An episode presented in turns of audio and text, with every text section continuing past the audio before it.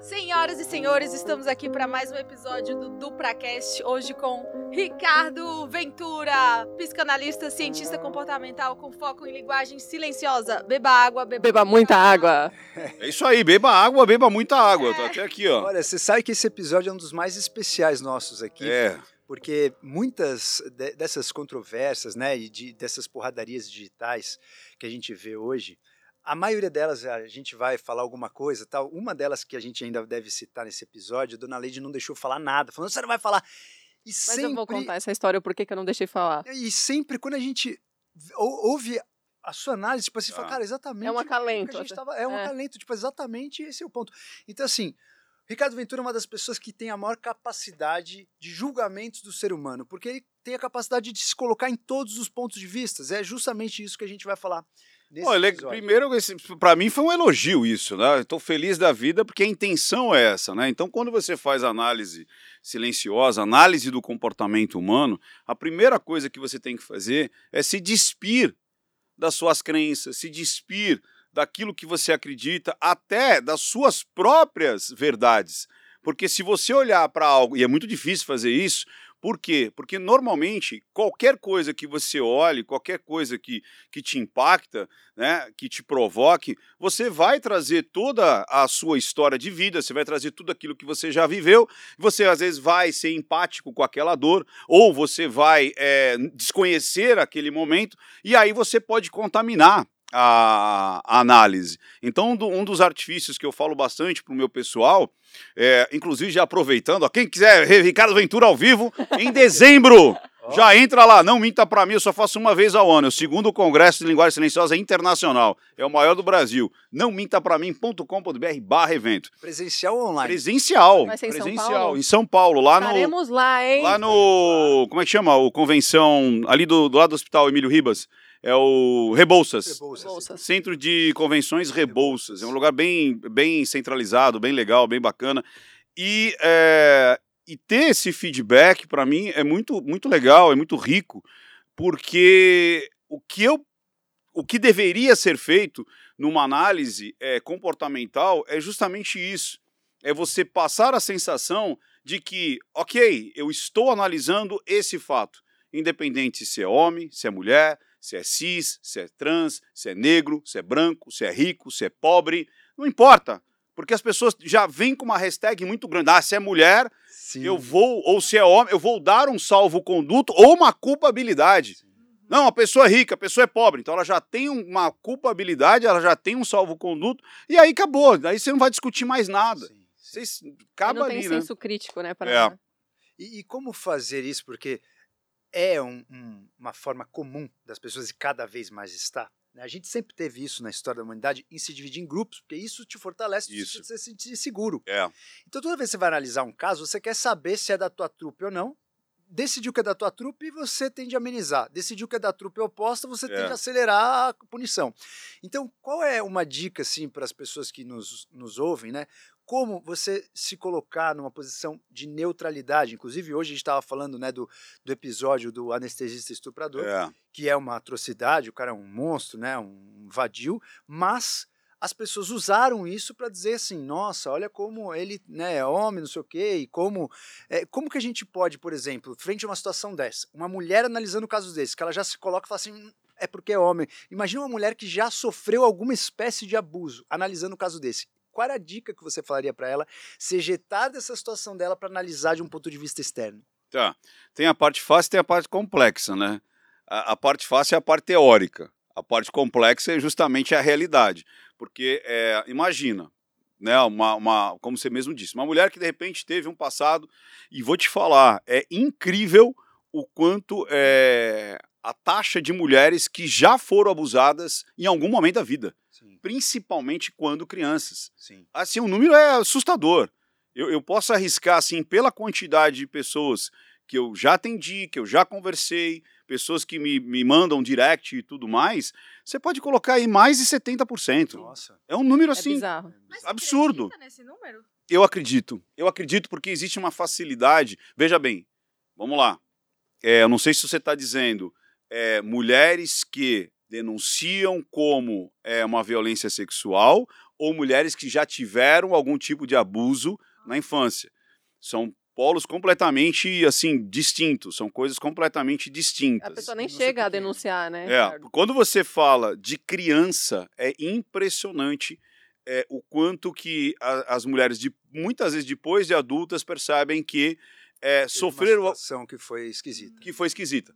Foi bolinada, às vezes não chegou no sexo em si, de Passou penetração. mão, tal, coisa assim. Exatamente. Ou existia uma troca de, é, de dormir de conchinha, junto ali, pegando por, por, um, por um dinheirinho, por um sorvete, por um docinho, e nem via maldade naquilo. Sim. Né? Não tinha nem como, né? não tinha consciência para ver que era uma maldade aquilo.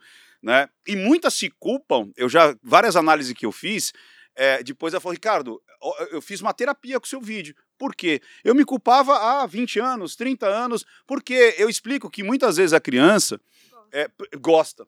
Exatamente.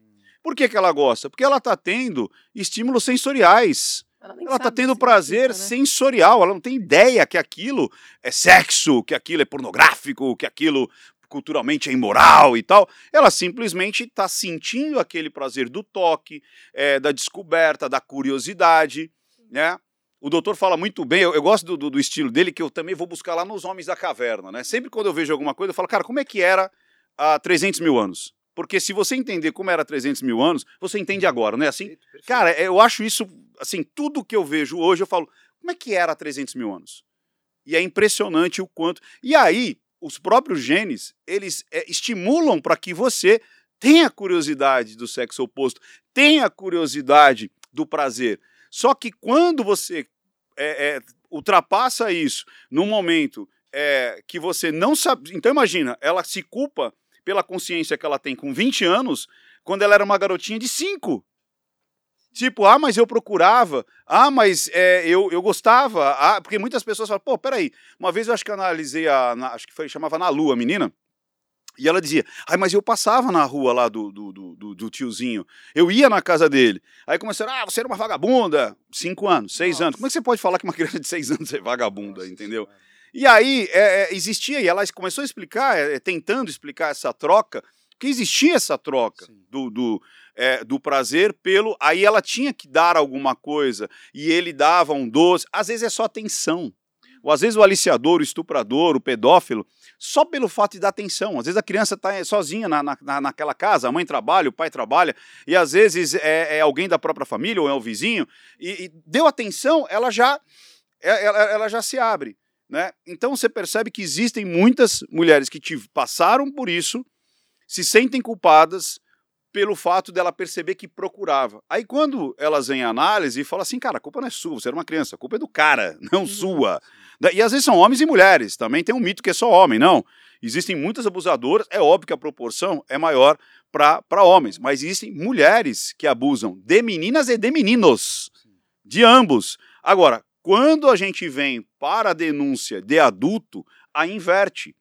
Tem dados estatísticos, inclusive se você entrar lá, acho que é no Senado, eu sempre mando esse link, então é um, lado ofici- um dado oficial. Mais de 70% dos denúncias de estupro são falsas. Olha que loucura. E aí muda, Foda. entendeu? Por quê? Porque simplesmente virou uma moeda de troca. Sim, sim. Entendeu? Você, você bater uma medida protetiva, você bater uma Maria da Penha, você falar, algo, ó, então, se você não chegar onde eu quero, eu não vou tirar o, a denúncia. Vira moeda de troca. Sim, tô- É uma loucura. Re- ranço, ranço. Nossa. Virou uma situação de ranço. E aí as pessoas, não, mas muitas mulheres são estupradas. São, são Então, mas o problema é justamente esse, porque a, a sua é, é, é, é, é, representante, vamos dizer assim, social, que seria a outra mulher, acaba te prejudicando. Porque ela faz uma denúncia falsa, aí 70%, 80% são denúncias falsas. O que, que vai acontecer com as 20%?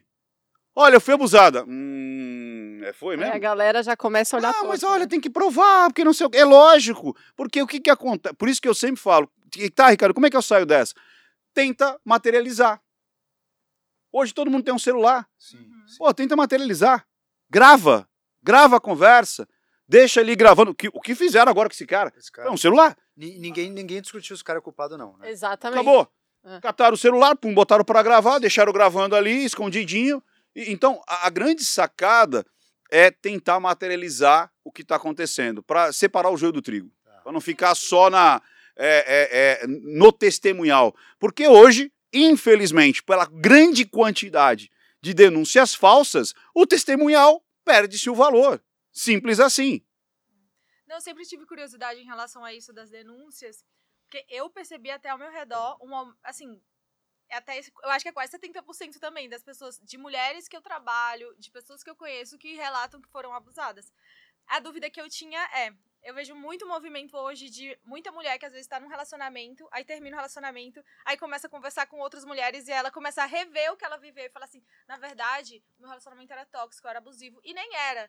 E eu É. sempre me perguntei, será que não tem esse mesmo movimento de algumas mulheres entrarem em contato com algum grupo que faz com que elas revisitem Sim. a infância e falam e pensem que foram abusadas e no final não foram? Então, Não sei se é- é- é- obrigado. eu pergunto isso. assim. O da- então, aí, aí- então, aí tem outra situação. Olha que interessante. E aí, fazendo a propaganda de novo, não pode deixar de fazer a propaganda. Nesse dia do Congresso, tem um momento que é muito. É, é o, é o ápice do, do, do Congresso. Vão ter, né, vão ter pessoas contando, né, logicamente, ali a, a, a linguagem silenciosa nas suas vidas e tudo mais. Pessoas do Brasil, experts fora do Brasil e tudo mais. Pessoas comuns, pessoas renomadas, contando o quanto que a linguagem silenciosa mudou é, a vida delas.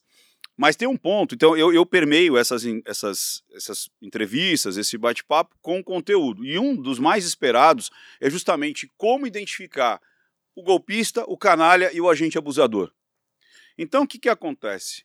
O agente abusador é justamente esse do relacionamento tóxico, que não tem nada a ver com o canalha. Então as mulheres às vezes tiveram um relacionamento com um canalha e aí fala assim: ah, eu acho que eu estava num relacionamento tóxico porque ele me traía. É um canalha. Ah, eu estava no relacionamento tóxico porque ele preferia o futebol do que a mim, porque ele não estava nem aí, ele, sabe? Cara, isso é um canalha. O canalha é muito fácil de você identificar, porque o comportamento dele é aberto. Ele não tá nem aí para te agradar. Uhum. Ele te xinga, não tá nem aí e tal, não sei o quê. Não dizendo que o relacionamento abusivo, o relacionamento patológico, eu gosto muito desse, desse nome, quem deu. Sandra Brown. É uma, é uma, era uma psicóloga americana, entrevistei ela, inclusive, Sandra Brown. Ela é muito legal. E, e ela criou a- essa alcunha, relacionamento patológico. Não que o relacionamento patológico não vai ter traição, não vai ter xingamento, só que ele é velado. Ele não é escancarado, ele não é o, o canalhão, ele não é o, o, o, o cara que faz as claras. Isso não é o relacionamento tóxico, isso é um canalha. Porque você percebe, você identifica. Já o relacionamento patológico é muito difícil você identificar. Às vezes a mulher, a própria mulher defende o cara. Você vê o nível que chega de dependência Dependência. psíquica. A mulher defende. Fala, não, a culpa sou eu, eu que sou a culpada. E dificilmente ela consegue. É muito difícil você. é, às vezes demora anos para você. perce- Olha que loucura. Demora anos para você perceber que você está dentro de um relacionamento patológico. Entendeu? Aí, com a linguagem silenciosa, muitas vezes as amigas começam a perceber, Sim. as irmãs, a mãe, e aí começa a trazer. E eu falo, cara, começa. Faz, sabe o que você faz? Eu falo assim, ó, manda esse vídeo pra ela. Tipo, olha, eu gostei desse cara, é um maluco aí, Ricardo Ventura, ah, ah, ah, e manda lá. Pra ver se ela começa a ter a consciência, a percepção que ela tá vivendo. Porque muitas vezes, se você fala, olha, você tá num relacionamento patológico, ela vai dizer que não. Se você começar a falar mal do parceiro, ela vai defender. É capaz de ela ficar brava com você do que com o parceiro. Mas não pode ter um viés de confirmação no sentido seguinte. O que, que é isso aqui, curioso? Esse é um chazinho de maracujá com hibisco. Era, era segredo o chá. Ah, não, Ah, mas era tem outras assim, não. coisas que não estão aí. É, É. Mas Olha, eu especiarias. preciso revelar uma coisa. aqui é- Eu nunca fui tão bem tratado num podcast Olha como aí, estou sendo tá vendo? agora. Essa aqui é a verdade. Tem que falar bem, vai Do-. Nossa, não. Agora, agora eu vou ficar. Isso aí é pra você falar tudo. Agora a que minha régua de exigência vai ficar aqui, ó. Não me venha sem, com. sem entregar todo o jogo. É, não me venha com água É, e, é não e- e cheetos. É que eu vou mandar pra aquele lugar. Quando tem cheetos, né? Às vezes só tem água. Então Ela- agora eu quero Ela chazinho. falou assim, ó, não fala, Assim, não fala qual é o chá pra ele. Fala, Pô, logo pro não minta pra mim, a gente já mentiu o chá. tal. Mas vamos O lá. cara já sabe todo o nosso perfil aqui, ó. Só de olhar. Ele já Só de olhou, olhar, já, já sabe bateu, assim. ele já se ligou. Agora que era hora de testar se ele sabe realmente. Fala assim, é chá de... É chá então do que? né? É. de alecrim. É, não é mais linguagem silenciosa, é evidente, né? Vai olhar, vai botar a mão. Vai falar, olha, aqui dentro tem um chá de bisco. Essa são as cegas também. É. Uma dúvida que eu fiquei em relação a essa história né, do relacionamento abusivo.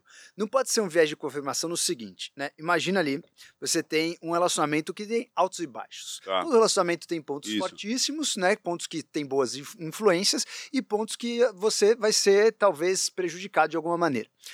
Aí eu assisto lá um vídeo do Ricardo Ventura. Nossa, tô identificando que isso acontece no relacionamento. Nossa, isso aqui também acontece. Porém, but, entretanto, todavia, se a gente colocar numa balança, toda a parte boa foi ocultada, Isso. mas os pontos que você falou ali tocaram e eu passei, eu passo a minha narrativa Boa. para a sua narrativa. Isso. E, e eu faço com que eu distorça a minha realidade para ela se encaixar na sua. É isso aí. E não pode acontecer isso? Claro. Por exemplo, se você pegar. é, e tem um, um- um- Inclusive, isso, chama viés da confir- confirmação. Tem um psicólogo, eu não lembro o nome dele, acho que é Foyer, se eu não me engano. Se eu não me engano, é Foyer. Eu, eu sou péssimo para nome. Eu já estava eu tava lá fora.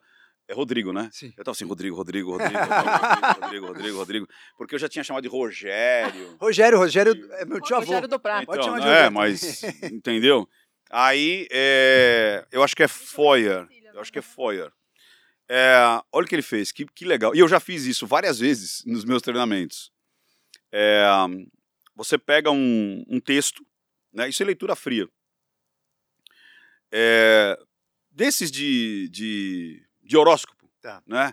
Então você é uma pessoa assim, assim, papapá, papapá, e que você vai no vai e vem, vai e vem, vai e vem. Por exemplo, eu, já, eu posso fazer, é que eu já falei, mas, por exemplo, eu podia fazer aqui. Se eu falar assim, é, olha que interessante, vê se você não se identifica. Eu, eu vou falar, inclusive, para você, ver se vocês duas não se, se Ah. identificam. Cara, você é uma pessoa muito decisiva, muito decidida. Eu percebo que você é um cara. Ó, eu- deixa eu pegar na sua mão, deixa eu ver.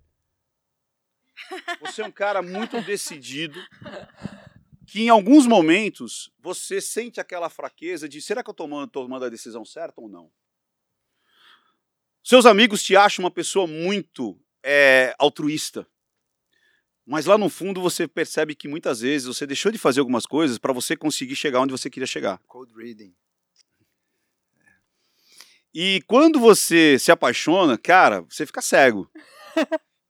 Você fica totalmente cego. Você fala, cara, é isso que eu quero pra minha vida. E às vezes bate a cara contra o muro, porque você fala, pô, tá vendo?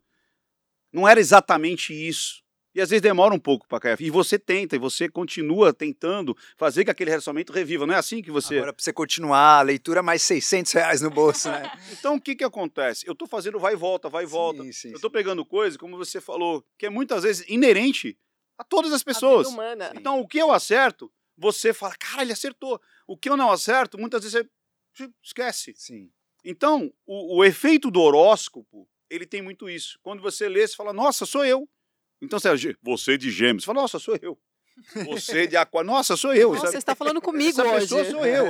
Então, esse cara, ele fazia um. Eu fiz isso várias vezes. Você pega um texto e distribui para várias pessoas.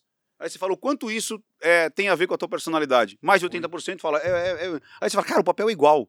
E eu ainda sacaneava. Eu falava, olha, eu fiz um teste de cada um de vocês tal. Aí fazia uma. Olha, separa você pra cá, você pra cá, pegava na mão, olhava nos olhos, e aí você parava aqui, agora vou dar aqui, ó, lê. Aí a pessoa ali fala, nossa, isso sou eu. E era igual para todo mundo. Sensacional. Você entendeu? Então vamos lá. Voltando à pergunta original. Quando a pessoa começa a ver uma análise ou eu falando, será que ela pode identificar isso no relacionamento dela? Pode. Por isso que eu sempre falo, começa a, primeiro, o que é um canalha? Aí de repente você começa, ai, ai, já começou a identificar com canalha. O golpista, né? E o agente abusador. Só que o agente abusador, muitas vezes eu trago. Tem que ter esse checklist. Tem que ter esse padrão. Porque você discutir, todo mundo discute. Sim. Você está dentro de uma DR, acontece. Então, às vezes a pessoa está de mau humor, a pessoa vai te dar umas patadas porque, é, cara, o dia foi estressante. Então você tem que entender quando você está num relacionamento onde existe discutir a relação, um mau dia, é, um período que não está legal, amadurecimento. Às vezes as pessoas, isso é uma coisa, não sei se você percebe isso, é, né? Eu acho que é, eu acho fantástico quando as pessoas é, identificam que elas não são as mesmas de cinco anos atrás. Existem alguns números mágicos, né? Tem gente que fala que é a cada sete anos. Para mim, eu percebo que são cinco anos, cara. A cada cinco anos, além do meu metabolismo mudar, Sim, é total. mais loucura. total. Meu metabolismo muda a cada cinco anos. É um porre, porque a cada cinco você tem que comer cada vez menos. É Sim, um absurdo, sim, sim, sim. né? E eu fico triste por causa disso. E a minha, é, a minha, parece que a minha personalidade, ela muda. Então eu falo assim, que legal é que eu era aos 20 uma pessoa, aos 25 outra, aos 30 outra. Isso, inclusive, é o nome do meu livro, um dos meus livros, que eu espero que você morra. Depois eu vou dar de presente. Já pode dar de presente aqui Oh, pra vocês? Nossa! Claro, Tem aqui, ó. Ai, que ó, maravilha. ó, ó. É, tá vendo? Não- é só eu que ganhei presentinho aqui, monte de chá e. e não sei. Ai, a gente tem uma revelação pra fazer no final também pra você, viu, é Ricardo? verdade. Aqui o saquinho do Não Minta Olha mim. que Olha que maravilha. legal. E aí tem os, os cinco livros. E aí, um deles. Olha que, Que interess- que interessante. Eu espero que você morra. Olha aqui. Espero que você morra. Olha, fantástico. E aí, depois de aqui, aqui em Sublimaro tá aí, renasça até o final desse livro. Nossa, eu quero Por ler quê? esse, hein? Então, o que que acontece? Comunicar. É, se você não morrer, né? Se você não, não, não mudar o protagonismo, se você não for outras pessoas na sua vida, é muito chato, cara. Você vai morrer uma vez só. Sim. Porra, é legal você ter essas mortes, mortes ideológicas, mortes é, de- é, financeiras, mortes também físicas de perder né, pessoas amadas e queridas. Então, se você não tem, se você não percebe essa evolução, você realmente fica uma pessoa chata. Porque a pessoa fala, pô, mas você não era assim. É, é óbvio, a pessoa evolui. Sim. Então, às vezes, até num, num casamento, num namoro, num noivado, você tem que entender que o seu parceiro, ele vai mudar, ele vai amadurecer. Ele começa a, a ter coisas que ele fazia que ele não vai fazer mais, e vice-versa, coisas que ele não fazia, começa a fazer, Sim. gostos que ele não tinha, que começa a ter. Então, isso é um amadurecimento normal do ser humano. Né? Acreditar que as pessoas vão ser sempre as mesmas é a coisa mais chata do mundo. Né? Então, quando é, você tem essa, essa percepção de mudança, é muito legal. E aí você percebe, ok, isso é normal no meu relacionamento. Os altos e baixos, como você falou, é, as discussões, as brigas, os desentendimentos, mas dá para você perceber quando não tem uma intenção por trás. Tá. O relacionamento patológico ele tem uma intenção por trás. Ele, ele tem sempre algo assim, ele quer te machucar. Tudo que é arquitetado é para te machucar, é para te menosprezar, é para desvalorizar e sempre é camuflado muitas vezes com elogio, sabe? Sim. É sempre tipo, é, quando eu falei antes da gente começar, eu falei, pô, é você que estava ali na, na, naquele desenho, né? Você falou, ah, sou eu. Pô, mas podiam melhorar, né? Tipo, não tá legal, né? Desenho bacana, mas não ficou muito parecido com você. Você entendeu? Entendi. Tipo, Eu- bate a sopra. É isso aí. Tá. Agora, o relacionamento patológico é muito assim. Mas cara. isso tem, tem muita amizade que é assim. Que é um relacionamento patológico. É. Por isso é relacionamento patológico. É, É mesmo. não eu necessariamente já é tive casal. amigas assim. Mas a gente sempre discute isso em relação é, a- a- aos casais, né? Que se a gente deixa o casal à deriva, existe uma tendenciosidade, inclusive você que né, ama a evolução também. Quando a gente estuda a evolução dos relacionamentos, existe uma tendenciosidade à guerra dos sexos, né? Se a gente deixa um relacionamento à deriva, o homem e a mulher eles entram numa disputa, inclusive em relação até à insegurança, etc. Que existe uma tendenciosidade às pessoas, né? Tipo, assim, uma, pessoa se sente menor do que a outra, ela tende a diminuir a outra também para as duas se sentirem mais ou menos no mesmo padrão. Então, existem coisas que são meio que inerentes à nossa natureza de nos relacionarmos até com vários receios que estão no nosso hardware, até com vários medos de, de ser passado para trás, de ciúmes, etc. Quando que você consegue identificar que isso é patológico ou é inerente da, da nossa humanidade, né?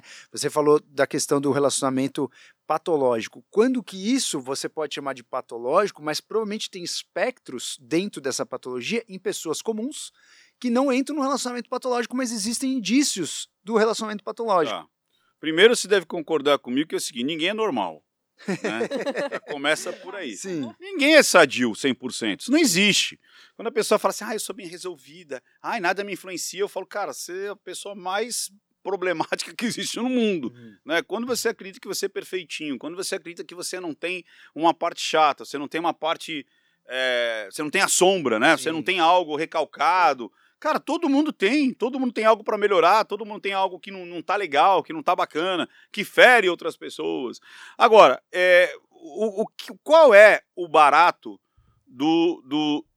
Assim, primeiro, né? Qual que é, a, eu acho que é qual que é a, assim, a habilidade humana que nos difere, difere de todos os animais? É a compaixão. Então, você sentir a dor do outro, você se importar com o outro, eu acho que esse é, o, é, o, é, é a maior diferenciação para você é, manter um relacionamento, seja amoroso, seja de amizade, tá. né, seja de familiar. Então, quando existe essa, essa competição, essa competitividade dentro do casal, é porque realmente algo não está certo.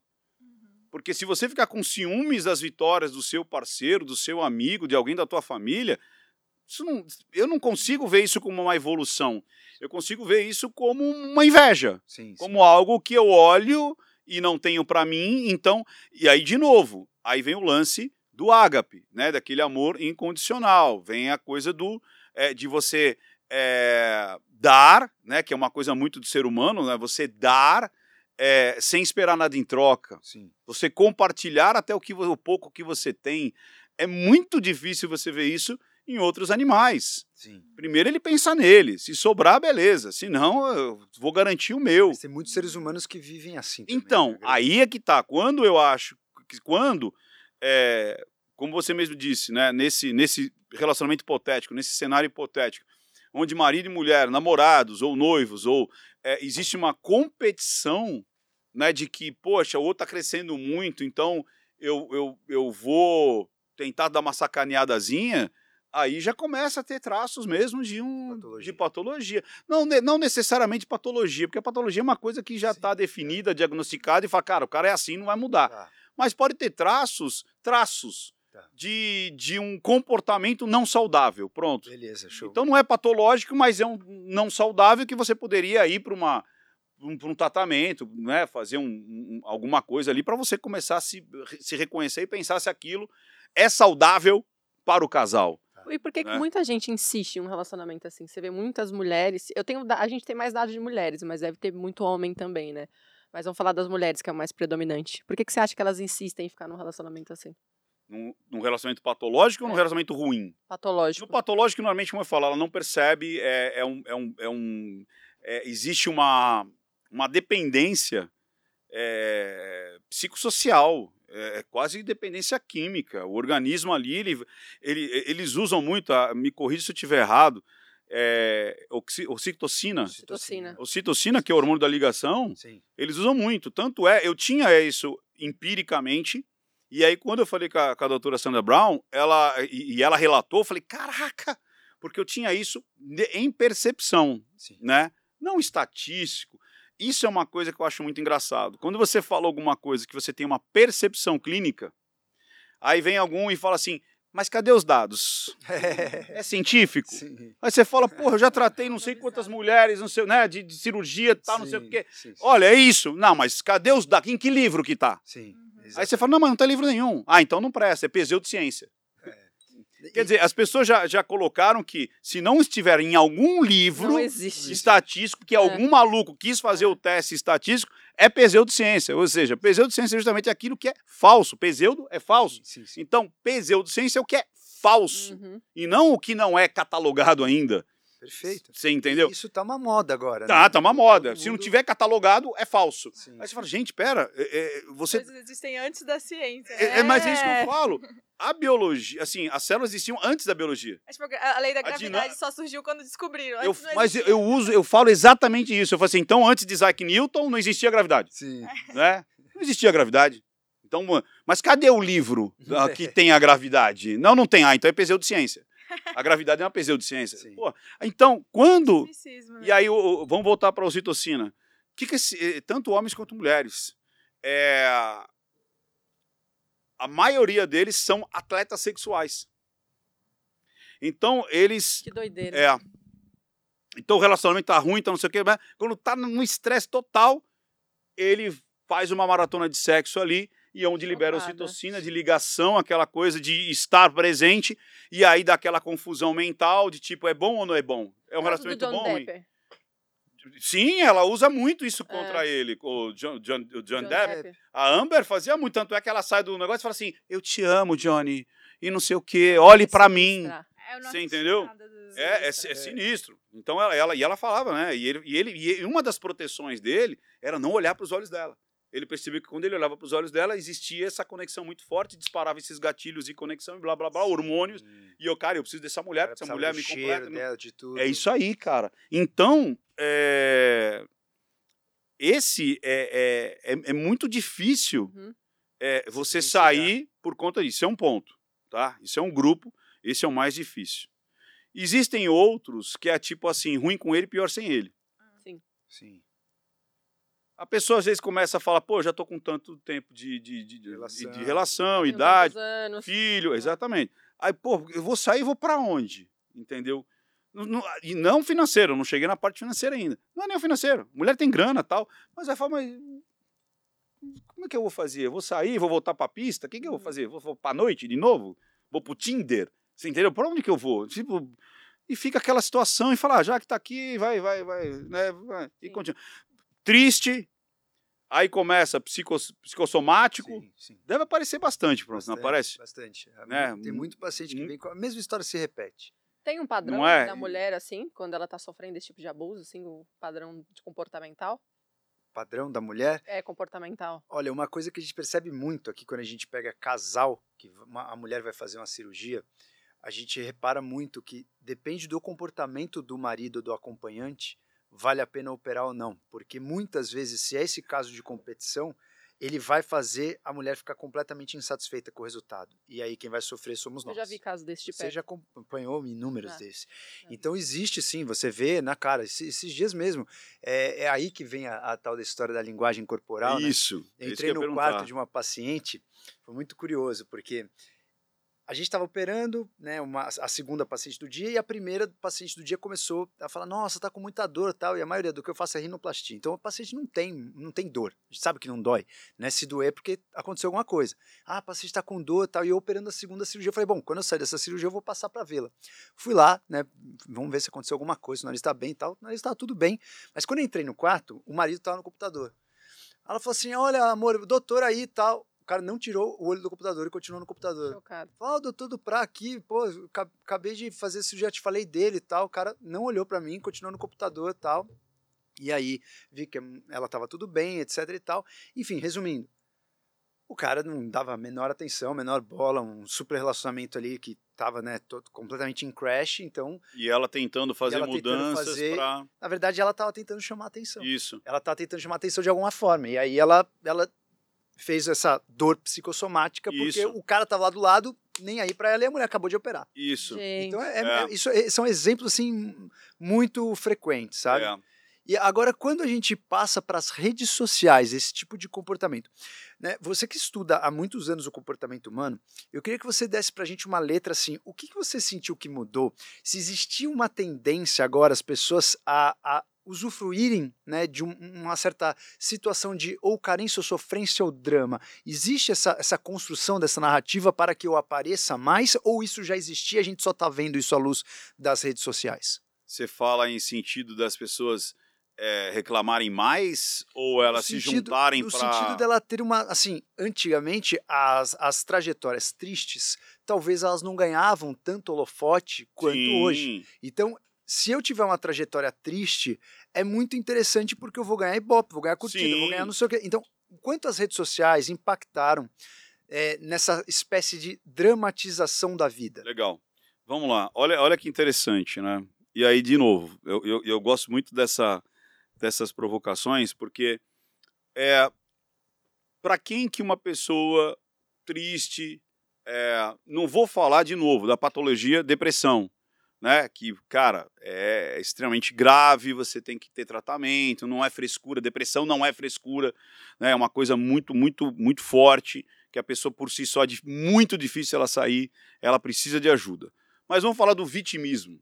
Aquela pessoa Boa. de o hard, ó vida, ó céus, ó azar. Todo ah, mimimi, a né? hiena, a hiena. né? Então, é, quando você tem essa pessoa. E aí, de novo, entra aquela situação. é, e eu, e eu convivi com isso, assim. Quando a pessoa, de novo, o, o cérebro, ele faz uma ligação é, muito rápida, que a gente fala de na- na- na- que é equivalência complexa. Ou seja, se eu faço algo e esse algo me dá uma resposta e eu gosto dessa resposta, eu vou continuar fazendo esse algo. Talvez até mais intenso. É. Então esse algo pode ser qualquer coisa. Então, é, se eu, sei lá, corro na esteira e eu estou vendo que eu estou emagrecendo, eu faço uma equivalência complexa e falo, olha, correr na esteira, e às vezes nem é esteira. O cara está fazendo uma hiper mega alimentação legal, a esteira é o de menos, Sim, sim. mas ele, ah, é a esteira. Ou, ah, quando eu, é, quando te- o, o- o inverno me deprime. E aí o, o inverno acontece e ela, ah, não é legal, porque. E começa a buscar essa equivalência.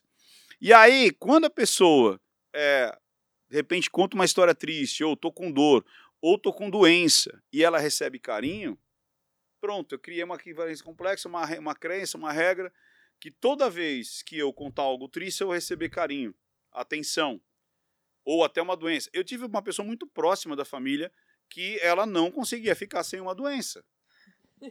Você tirava uma doença, aparecia outra. Tirava uma doença, aparecia outra. Aparecia outra, aparecia outra. Aparecia... Por Essa quê? pessoa é carente. né? Porque ela, ela, com isso, ela buscava atenção do marido, atenção eh, dos filhos, atenção que ela estava tentando ter e não estava conseguindo ter de outra maneira. O cérebro aprendeu dessa maneira, deu certo, vamos embora. E isso, às vezes, é até de forma inconsciente, a pessoa não percebe o que está acontecendo. E aí, de novo, antigamente, eh, vamos falar antes de. da- de- o Orkut surgiu o quê? 2004? 2004? Yuri, né? 2004? 2004, né? O Orkut, dados. 2004, papá, o Facebook 2010 ali começa a estourar. Mas vamos falar 2004, Tá. né? Que é a primeira rede social onde há uma interação, porque antes você tinha ali o, MSN. é, o MSN, o ICQ e tal, mas né, os o Yahoo Groups, né? Então era aquela coisa meio. Mas quando você você tem uma interação rápida de comentários e que você consegue colocar uma foto e, e tudo mais, é, então imagina, antes é, uma pessoa vitimista, ela conseguia impactar o quê? Marido, vizinho. A família dela. Se é num- num- numa, numa empresa, tipo ah, ali o setor dela, às vezes nem a empresa Sim, às vezes o setor, né? Se é numa rua, aí lá vem a fulana lá que, né? Ali na rua, ou o é, como é que chama lá o, o diário. Uhum. Muitas pessoas jogavam as suas agruras, as coisas no diário. Ah, É verdade. Ah, hoje foi uma merda, um dia, não sei o quê. E quem via? Só ela. É. E o diário era secreto, Uhum. né? Colocava ali, tá se reconhecendo ali, ó. Da chavinha, ó lá. Mas você é muito nova pra ter diário. né? É. Então, mas tinha nota. chavinha, contava. Ai, hoje eu vi lá o João, o João estava um gato, não sei o quê. E a chavinha ali. Gruda, né? As meninas começavam até a grudar coisas, coisas, né? Ai, ele me deu uma bala. E põe o papel da bala. Ah, eu, É. eu falei uma flor. É, é. Ah, não sei o quê, encontrei esse caco uma vez. Pô, Como uma, um serenata. é, bati o carro. Ai, eu peguei um caco aqui do carro e grudava. Ficava aqueles, aqueles, aquelas coisas desse tamanho, assim. Sensacional. é, os diários ficavam aqueles gigantes, assim, quase que não, não fechava. Agora você tem um diário aberto. Olha que maravilha. Então você põe lá no Orkut e as pessoas assim, meu Deus, mas é isso mesmo? Olha, força aí, hein? Ó, É sobre isso e tá tudo bem. olha, Força aí. é, força aí, Não hein? larga. Tal. E, no seu, né, é, poxa vida, eu não acredito, não sei o quê. E, e aí as pessoas falam, cara, deu certo. De forma consciente ou inconsciente. Sim, sim. Quer dizer, se eu conto algumas coisas, as pessoas. E as pessoas, é, é muito engraçado. Se você contar algo legal, sempre vem um desgraçado para ser do contra. Você Sim. pode ser contra a coisa mais legal do mundo. Não, mas veja bem, na minha casa não é assim. Ah, mas comigo não é assim. Ah, mas não sei o quê. Ai, babá, ai, babá. Eu tava contando, até viralizou um que eu falei da, da Seven Up, né? Aí eu falei, olha, Seven Up existiu no Brasil até os anos 80, talvez. Aí os caras, ah, mas em Portugal existe até hoje. Ah, eu estou nos Estados Unidos eu comprei ontem. Ah, eu vou no Malvado. Eu falei, cara, eu tô no Brasil, tô falando do Brasil. Anos 80. Não, mas foi até 95. Eu falei, então! Foi até Eu 95 falei, e meio. anos 80, talvez. Então, porra, um pouquinho mais cinco. Sensacional. Cara, e os caras, não, mas olha, e aí, é, você entendeu? Já falou besteira. então, é, é, agora, quando você fala uma, uma tipo assim, gente, é, meu cachorro morreu, não tem ninguém para falar assim. Foda-se, entendeu? Todo mundo fala assim, ah, eu também, ai, meu cachorro, ah, meu anjinho de quatro patas, ah, não sei o quê. É. E aí, todo mundo vem para agasalhar. sim, sim. É impressionante. Então, quando você conta uma, uma coisa triste na internet, você tem um respaldo muito grande. Sim. Você entendeu? Então, isso, de novo, equivalência complexa, força o positivo ali do que está acontecendo, estou forçando a reação e vai continuar. Então, é muito louco isso. As pessoas, elas viraram é, os seus diários que eram fechados, eram lacrados, ou ela conseguia impactar seis pessoas, dez, hoje ela impacta um milhão de pessoas. E aí reforça, vai continuar. Comportamento reforçado, vai continuar. Chegou onde eu queria, que era o que? Chamar atenção. Por isso que muitas vezes, eu não sei se você. Eu até falo, eu, eu, eu tenho até um treinamento, que é o, é o Extreme Speaker, que é, que é para comunicadores, oradores e tudo mais, e influencers e blá blá blá. Tem muita gente que tinha medo de fazer live por conta das pessoas criticando. Sim, sim, É o maior medo, né? Se você der atenção, amiguinho, já era. Azedou. Na- Porque na- se você der atenção para aquela. Porque imagina, aquela pessoa, quem que é aquela pessoa na fila do pão? Ninguém.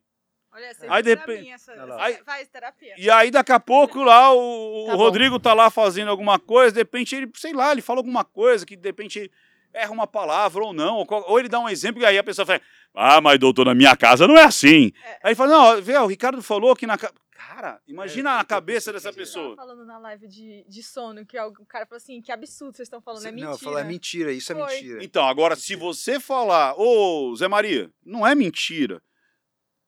Cara, naquele momento vai vir uma luz assim, eu falei, pô! Imagina uma pessoa Sim, que não é ninguém, não tem visibilidade. ninguém no sentido, Sim. no sentido da rede social.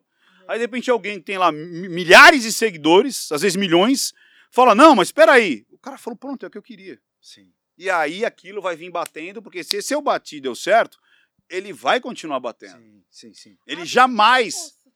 Então você Não. se enquadrar. Não, não. Parar. Mas é que outras pessoas podem também tomar o exemplo, né? O que eu quero dizer é o seguinte: é, às vezes funciona, E- né? e- Você, sabe, ainda você fazer a correção de rota para outras pessoas não entrarem no mesmo embate, desde que seja, né? Talvez. Rodrigo, é o seguinte, é você que tá falando ou é o cara que tá falando no comentário? Deixa o comentário.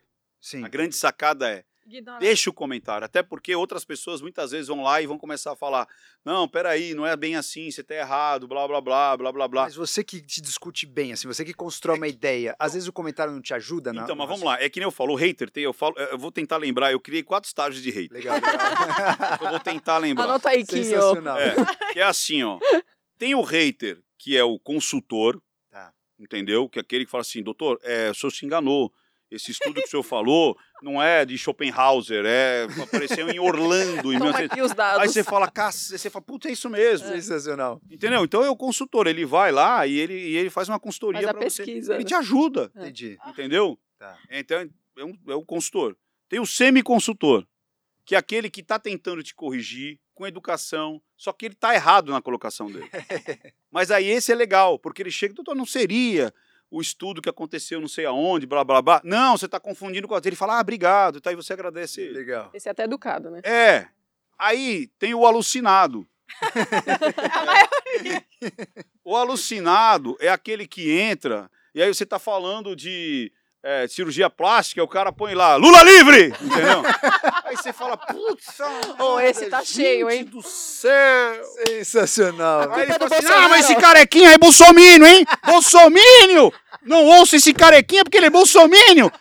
E aí você fala, gente do céu, de onde surgiu essa alucinação? O cara é alucinado. Sim. Você entendeu? Sensacional. Pode ser a Palmirinha falando de chuchu.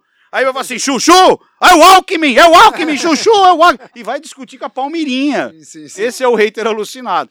E tem o hater que ele, ele, ele é monossílabo. Então ele é o hater que é assim, vai se fuder!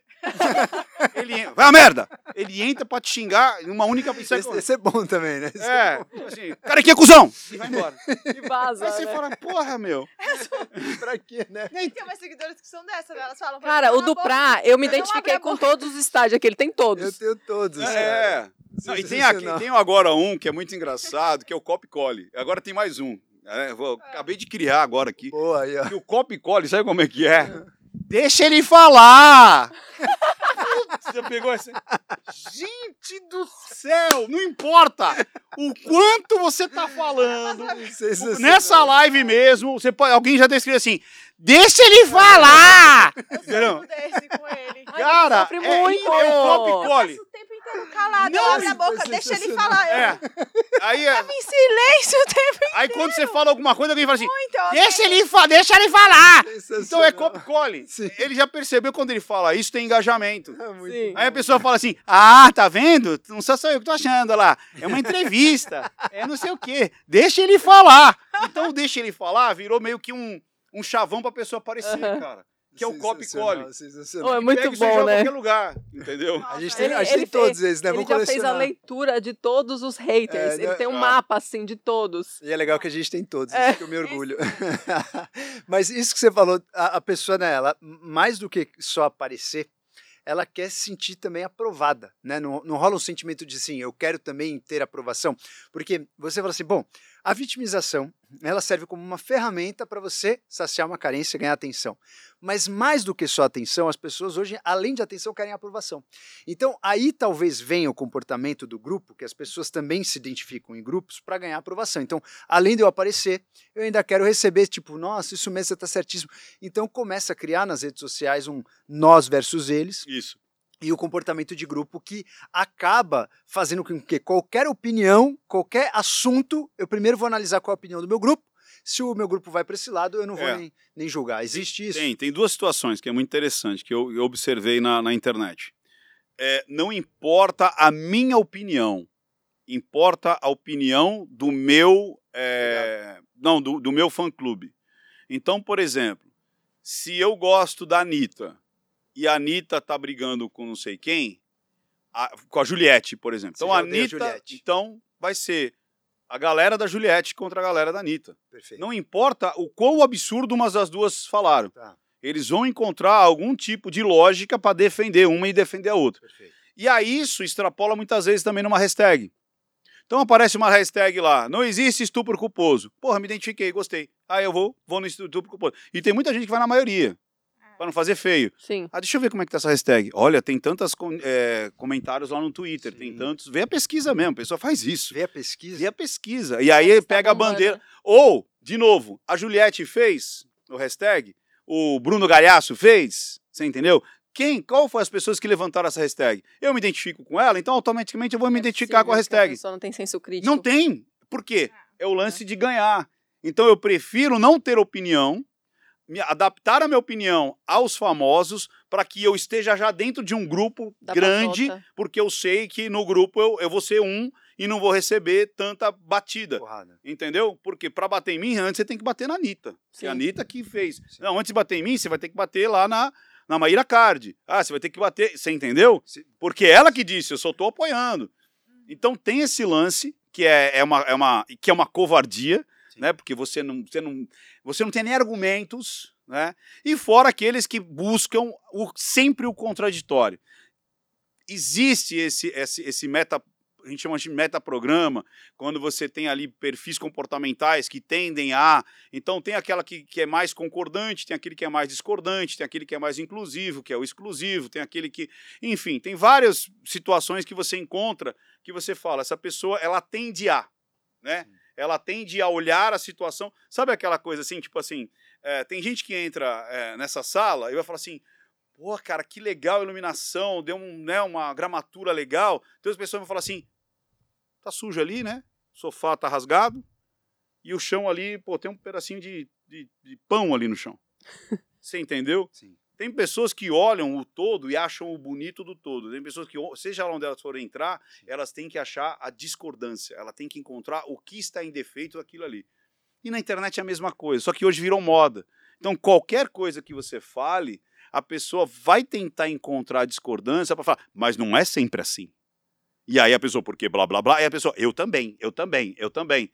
E aí começa a criar aquela linha que é tipo, não importa se tudo que você falou ali tem um sentido legal. O que importa é onde eu vou poder conseguir discordar é, do que está sendo falado. E às vezes o discordar é, de novo, ou vai puxar para a política, ou é uma palavra que você falou errado, ou é um dado que você falou. Então, tipo, olha, é, talvez os anos 80, aí 95, e acaba, esquece todo o conteúdo que você está passando para falar um ponto específico que não vai mudar em nada É, aquilo que você está exatamente. dizendo. E todo mundo É irrelevante. todo mundo que é comunicador sofre disso tudo que você está relatando aí. Um- uma coisa que eu queria a, a tua opinião na, na sua sensibilidade, assim, na sua percepção.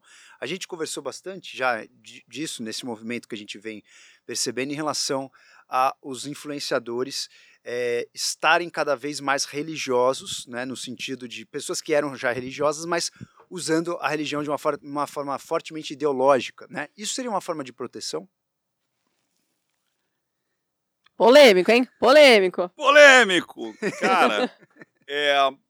Putz, como é que eu vou, eu vou falar isso, cara? É tipo assim. é, Alguns. Você percebe que existe uma raiz. Sabe? Existe um. Existe um. Ou existe uma, uma história, né? Ou existe algo que já era inerente, ou existe uma, uma causa. Mas eu vejo muitos usando isso como método de marketing, cara. De marketing. É. É, e é muito triste. É tipo assim, porque você está utilizando de algo ali que é, para quem sagrada, crê né? é sagrado, Sim. entendeu? Então você está usando algo que é- que é sagrado com um viés é, que não é esse o objetivo, Tá. né? É um, e aí, e- mas tem, E- e tem. Não vou citar nomes Cara, aí. na política tem muito isso. Então, vamos lá. De novo, é uma pessoa que já era nessa nesse histórico ou ela se torna que nem a gente não precisa citar nomes, mas nas últimas eleições teve gente que nunca entrou numa igreja e entrou para se comungar. Eu sei quem é. E nunca mais voltou para a igreja. Vou soltar a mesa aqui. Você entendeu? Então é tipo assim, opa, quem é. É o peraí. Haddad. Sim, E a Manuela. Dávila. Sabe?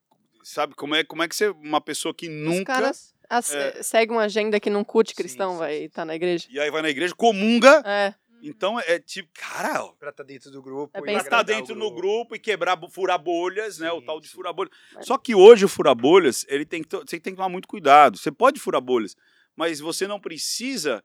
é, como é que eu posso dizer? A sua persona tem que ser vista por aquela bolha e não você se tornar aquela bolha para simpatizar aquele grupo. Perfeito, perfeito. Deu para entender? Perfeito. Ou Sim. seja, não- eu não preciso me transformar naquele grupo para que aquele grupo me aceite. Mas eu posso encontrar pontos daquele grupo comum. que são incomuns a mim. Aí isso é legal. Você entendeu? Então você não precisa. Porque daí você não precisaria é, ser falso. Sim. Você entendeu? Então. é, e não é difícil fazer isso. Não é Cara, difícil. A Isso que você interseção. tá falando é, é interessante, porque vamos falar do caso da Mari Ferrer, né? Certo. Que teve o caso dela, teve o julgamento, o menino foi, é, como fala, absorvido? Foi absolvido. Absolvido. É, isso foi noticiado, Já em duas instâncias, já em inclusive. duas instâncias. Saiu a saiu o depoimento dela na íntegra, inclusive você foi um dos causadores de eu assistir esse depoimento na íntegra, porque eu fui uma das pessoas que levantei bandeira, não existe estupro culposo. depois eu dei com a cara na parede, depois que eu assisti tua análise, e depois que eu assisti o eu assisti tua análise e depois eu falei, não, deixa eu ter meu senso crítico e assistir a Ah, análise legal. o, O... o negócio completo. Primeiro você Ah. me escu E eu- escu- esculachou. Eu acabei com esse aqui também. Porque ele queria falar do assunto. Eu falei, calma, deixa a gente ter dados. Ó, eu, dados.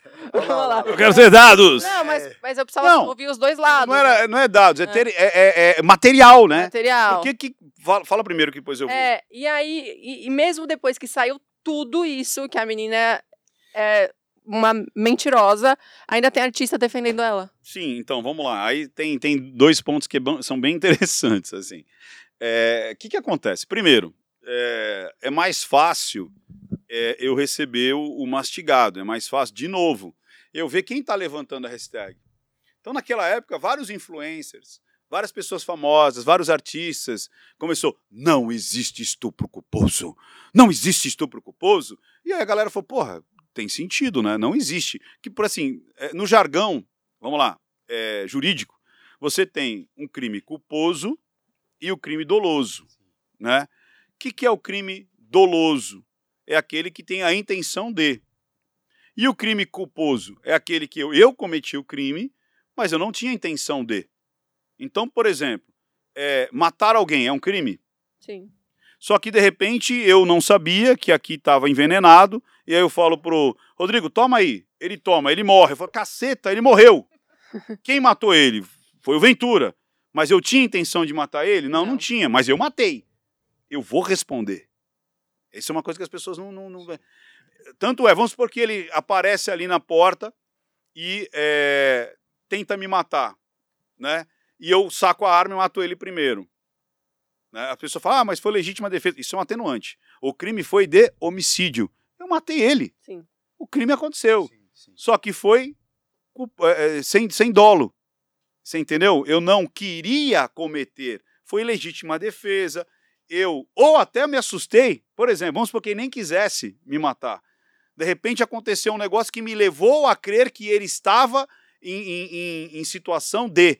Então eu vou responder, só que sem dolo, só com a culpa. Eu posso até ser condenado pela culpa, mas não com dolo. E aí você diminui muito, porque às vezes acontece, a pessoa, gente, mas aconteceu, mas eu, eu achei que era uma outra coisa completamente diferente. Aconteceu um caso assim, como é que foi? Quer ver? Do. Que a pessoa não, não, não sabia o que estava acontecendo e ela acabou, acho que, é, matando a outra pessoa, mas ela não tinha noção o nenhuma. caso- Não foi de um influenciador aí? Não, que ela tá. Ele achou. Sonambulismo. Caso Não, do Eu sonambulismo? não sei, o cara achou que estava acontecendo. Ah, lembrei, de novo. O caso. Do... Vamos voltar na Mariana Ferreira. Do. Do personal que ficou socando ali o, o, o, o mendigo. Ah, Sim, sim. Teve muita gente que falou assim: porra, mas ele agrediu e foi até uma tentativa de homicídio, porque ele ficou batendo no cara, chutando a cabeça. Só que a circunstância levava a crer que ele estava estuprando a mulher dele. Sim. Sim, sim. Tudo levava a crer que estava acontecendo Legítima algo. defesa ali. completa- Então ele agiu para proteger a esposa. Sim. Aí depois viu que não, que ela que estava em surto e chamou ele e tal, aquela coisa toda. Essa história é Mas bizarra, a princípio eu soquei, tentei tirar o cara, de nocautear e nocauteou ele, porque eu falei, pô, tudo leva a crer que ele tá é, estuprando a minha esposa. E aí tem o, o lance do- dos atenuantes. Então não foi com dolo. Sim. Eu continuo tendo a culpa. Eu sou, porque eu que apanhei não tenho culpa. né? Tipo, ah, cara, eu- mas eu apanhei, eu, né? Eu não tava fazendo nada demais, eu não era estuprador. Mas não tem o dolo. Então, quando criou-se esse não existe estupro culposo, que seria o quê? Ah, foi um estupro, mas eu não sabia que estava estuprando. Mas quem criou essa teoria foi a revista Piauí. Foi uma jornalista, eu não me lembro o nome dela. A Shirley. Acho, que foi- é isso mesmo. E aí ela criou essa coisa. Não existe estupro culposo. Aí, a galerinha da lacração, não existe estupro culposo. Só que em nenhum momento da audiência foi falado isso. Nenhum. Nenhum. O juiz não falou isso. Ninguém na audiência, ninguém na- na- nas decisões finais cogitou de criar esse termo. Foi criado dentro da revista Piauí por uma jornalista. Caramba. Você entendeu? E o negócio, buf, né? Fez o, o, o que fez. E aí, essas pessoas, por que, que elas continuaram? Primeiro, porque a mídia explodiu o caso do não existe estupro culposo. Só que a mídia se calou quando saiu a primeira decisão e a segunda decisão. Sim, sim, sim. Aí muita gente não soube. Agora mesmo, acho que eu, eu falei, No Brasil eu participei Paralelo. no Brasil Eu Paralelo, assisti. aí eu postei, falei, olha, minha participação no, no Brasil Paralelo da Mariana Ferreira, não sei o quê. Teve um comentário dizendo, ué, mas ela não foi estuprada? Ela mentiu? É. Cara, agora, Agora. 2022, Caramba. Lá no meu, no meu, nos meus comentários apareceu uma menina e falou, ué, mas ela mentiu? Tem Eu não sabia é, que ela mentiu. Você entendeu? Tanto é que uma lei... é, Criaram uma lei no nome dela. criaram uma lei com o nome dela, batizaram a lei com o nome dela. Quer dizer, olha que, que, que loucura, que Loucura proporção que, é, que se toma. Então, muita gente é, não sabe, muita gente se envergonha, muita gente é, faz de conta que. E as pessoas É, têm preguiça de assistir a E, a- parada e aí tem né? uma outra coisa que é muito legal, que é que acontece muito. Eu até falei isso pro, pro Marinho, né? O Marinho estava fazendo umas perguntas lá no Pânico, e aí eu respondi para ele, eu falei, olha, o que acontece é isso aqui, que a gente vai fazer agora a experiência. Olha que interessante. É, imagina que você tá numa fila de banco, beleza? Aí a pessoa na tua frente diz assim, ó, vou perguntar para vocês três, o pessoal de casa. Vocês estão na fila de banco. Aí uma pessoa na tua frente fala assim, olha, eu vou até o banheiro, você guarda o lugar para mim, porque me deu um, um piriri aí, né? Você, você guarda. Você fala, eu guardo, eu guardo para você. E aí, de repente, você começa a se aproximar do caixa. Primeira coisa que acontece com você, você fala assim, cadê a pessoa? Não é assim? Sim. Você se preocupa. Sim. Quando você está na vez ali, Muitas pessoas vão fazer o quê? Primeiro, ficar preocupadas. Cara, eu, eu prometi pro cara que eu ia guardar. Uhum. Sim. Tem muitas pessoas que até vira pra filha e falam, ó, tem um cara assim de camisa Sim, azul sim, sim. e ele, aí, ele vai vir aí, fila. tava na fila, você avisa até uns três, quatro Sim. ali, né? Ó, ó. Por quê? Porque você fez um compromisso com essa pessoa Sim. e você quer manter a sua coerência. Uhum. E mudar Então, quando eu opinião. tomo um compromisso da que eu Entendi. falei, não existe tubo culposo, eu quero manter a minha coerência. E eu sempre vou encontrar modos para desmerecer o, o, o julgamento, o André Aranha e tudo mais para começar. Não, mas veja bem, mas não tinha um. E ele sempre vai achar para manter. Que é o que está acontecendo agora com o Luva de Pedreiro. Todo mundo Sim. atacou o, o outro empresário, só que tudo aquilo que foi falado do outro empresário não se concretizou. Só que todo mundo já disse que o cara é ladrão, safado, é ordinário É e eu ia blá blá blá é e não se concretizou. E agora? Não, mas aí para eu manter o meu compromisso e coerência, eu vou ficar batendo até. Ah, mas foi feito. Será que foi? Foi a mesma coisa do. Não, ele não quis fazer um contrato com o Cristiano Ronaldo. Quem disse? Não, eu ouvi dizer, então. Não existe estupro culposo. Não existe estupro. Ah, mas roubou. Roubou o quê? Ah, mas tem um áudio. Cadê o áudio? Cadê? Quando é que fez? As pessoas pegam coisas soltas na internet, se comprometem com aquilo, ficam com dó. Se você pega o vídeo da Mariana Ferreira, que foi disponibilizado pela revista Piauí, cinco horas e meia de audiência, eles vazam um minuto, um minuto, Não, e cara. cortado. To- sim. Totalmente editado. Editado, é. O choro não estava naquela Não pergunta na mais. pergunta. Você olha aquilo e fala, estão humilhando a menina. é. Sim. Claro que estão Eu humilhando chorei, a menina. eu chorei vendo o Quer vídeo. ver uma pior? Chamava. Porra, não vou lembrar o nome da menininha. Ah, Ma- Não sei o que lá, Orlande. Eu sempre esqueço o primeiro nome dela. Eu não lembro. Era o caso Orlande. Foi lá, foi- também foi em Florianópolis. É, vazou um vídeo, uma menininha esperneando que não queria ir pro pai. Ah, eu sei desse caso. A mãe que colocava os vídeos, isso né? aí. Esse também. É, A mi- Cara, não sei se você viu. Dava vontade de entrar no vídeo, catar a menininha e levar pra casa. é. A menina. Ah, ah, ah! Mas eu fala, desconfiei tá desse vendo? caso. Esse daí eu também Eu não quero desconfiei, com É tudo, não porque quer a com mãe tudo. ficava filmando muita Ó, tá criança. vendo? Não sei é. o que, não quer ir com tu. Aí quando você vê a história toda, você fala, porra, cara, fizeram isso com o Bel pra meninas. Acabaram com o, ca- com o canal da menina. Acabaram com o canal da menina. Salve Bel para meninas. Não tinha que salvar nada. Só que a mesma coisa. Sabe quantas horas tinha, cara? Tinha 6 mil horas de vídeo. Nossa. Eu fiz a questão de olhar quantas horas tinha de postagem do- da, da Bel. Caramba. Os caras pegaram um minuto, cara Sim. de vários trechinhos pra dizer, olha aqui a mãe, a mãe. E até hoje tem gente que fala assim, não, mas ela maltratava, não maltratava? Não, não maltratava. Cara, foi ministério, eu fiz análise, fui crucificado na época. Eu falei, eu não vejo. Teve gente que analisou como ela fosse narcisista. Essa mãe é narcisista. Olha o que ela faz. Não tinha nada. É, você foi um dos Nada. únicos que fez da Eu Mari, fui o né? único. Eu fui o único que fiz da Mário, fui o único que fiz da Bel para meninas, falando da- da- dessa. É. Eu fui o único que fez o Felipe Randerich, eu fiz vários que, que eu falei, cara, não tem. Mas aí a pessoa vem e me dá porrada. Sim, sim. Você entendeu? E- Aí o que, que acontece? Mas vamos lá. É. Mesma coisa. Tudo foi um minutinho, um minutinho. E aí, da Mariana Ferreira, o que, que eu fiz?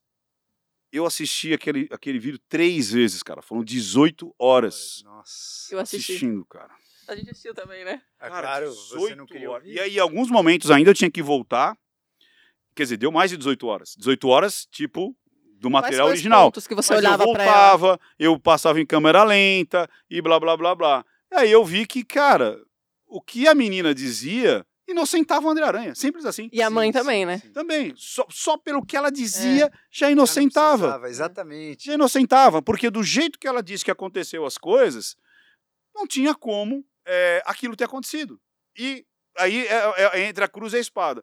Ou você estava de uma forma, como você disse, imperceptível que você estava drogada, e aí ele não teria como Sim. perceber, se você estava tão imperceptível, por que, que ele teria que perceber? Exatamente. Ou, se você não estava, não tinha por que você Não não, ter feito alguma coisa. Porque você estava num lugar público, era só você descer, ó, não quero, tchau, e desce. Então, quer dizer, não, não tinha, e fora várias mentiras que ela contou de, ah, eu tô andando aqui, aí daqui a pouco, não, ah, agora eu lembro, agora eu não lembro, agora eu lembro, agora eu não lembro. É, ela, ela teve o ato, aí ela desce a escada e fala que esqueceu tudo. Tem, tem isso também. E não, é. e outros, que, que o pior de tudo é o vestido, cadê o vestido que até hoje não Nos apareceu? Estados Unidos, pô. E, e- e você quer saber por que que não, cê- cê- acho que eu nunca falei isso. Ah, Aê, é. Põe exclusivo! Põe exclusivo aí, pessoal. Põe exclusivo aí.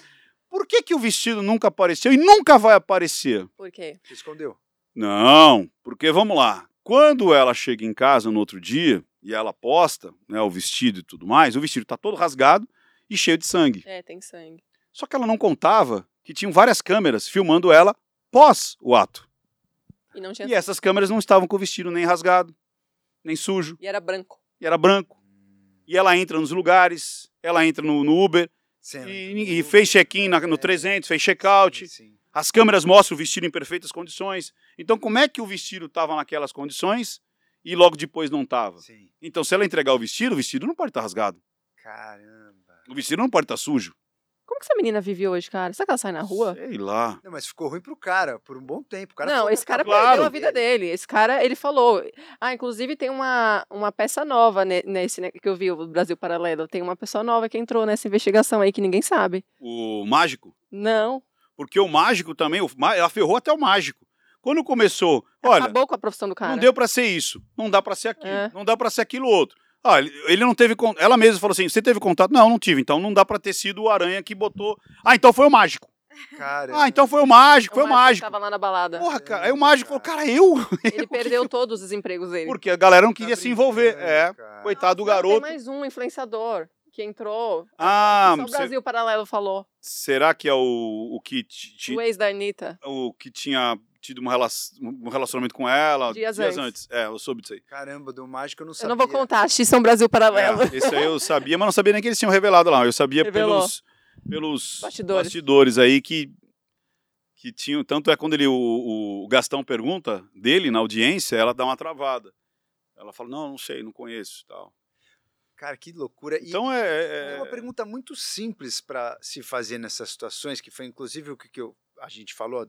Ela estava possuída, Porque dona a gente no dia. brigou muito porque ele queria falar do caso e ele já não, sabia não, mas do antes, caso. antes de eu falar que eu queria. Não, eu assisti o caso inteiro por tua causa, mas antes, antes de eu falar que eu queria é, fazer uma live sobre isso, eu vi você, ela estava fervorosa, postando lá, não existe o estupro culposo tal, não sei o quê. Eu só fiz uma pergunta simples. Eu falei, dona Leide, você sabe o caso inteiro?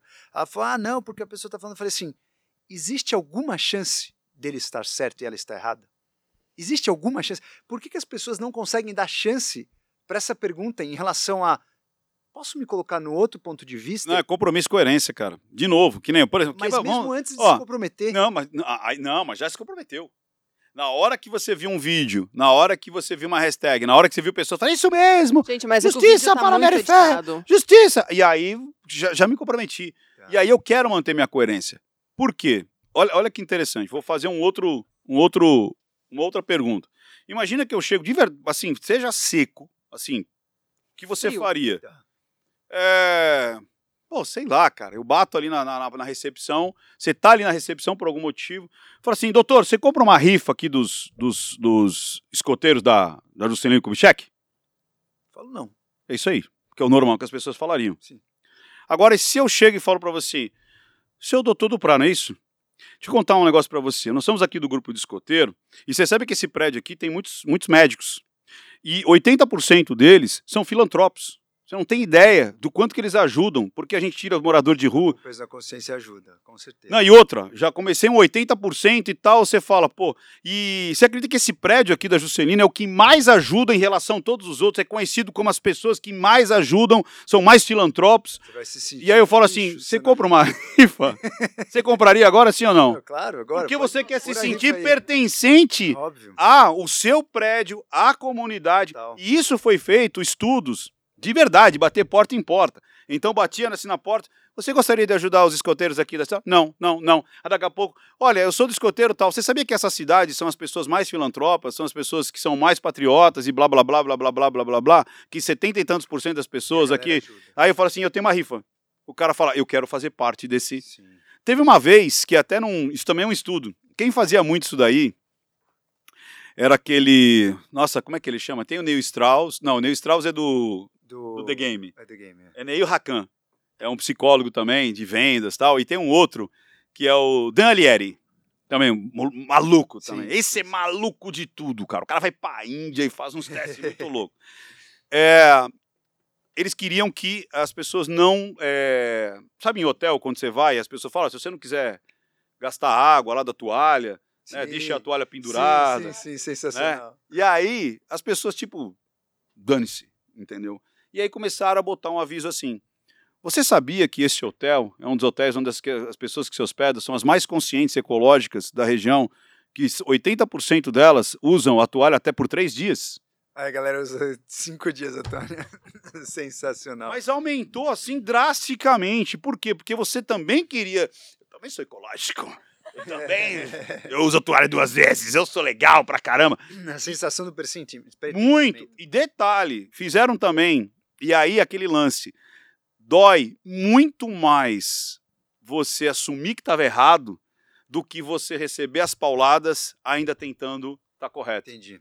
Você entendeu como é que é? Entendi, entendi a lógica. Dói muito mais. Eu falo, puxa, eu errei. Vocês têm razão. Tipo, é, a Mariana Ferreira mentiu. Pô, mas você falou que eu tinha falado. Falei, mas eu me enganei. Do que ela fala, não, mas esse, esse judiciário é machista.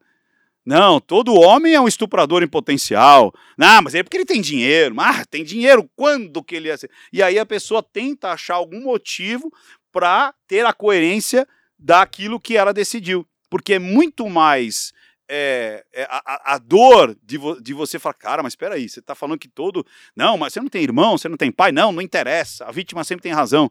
Dói menos do que assumir que errou, Sim, cara. Concordo. Você E entendeu? você vai estar pertencendo às pessoas, É né? isso Você aí. nunca vai ser re- rejeitado por isso. É. É, eu nunca vou falar que votei no Lula um dia, velho.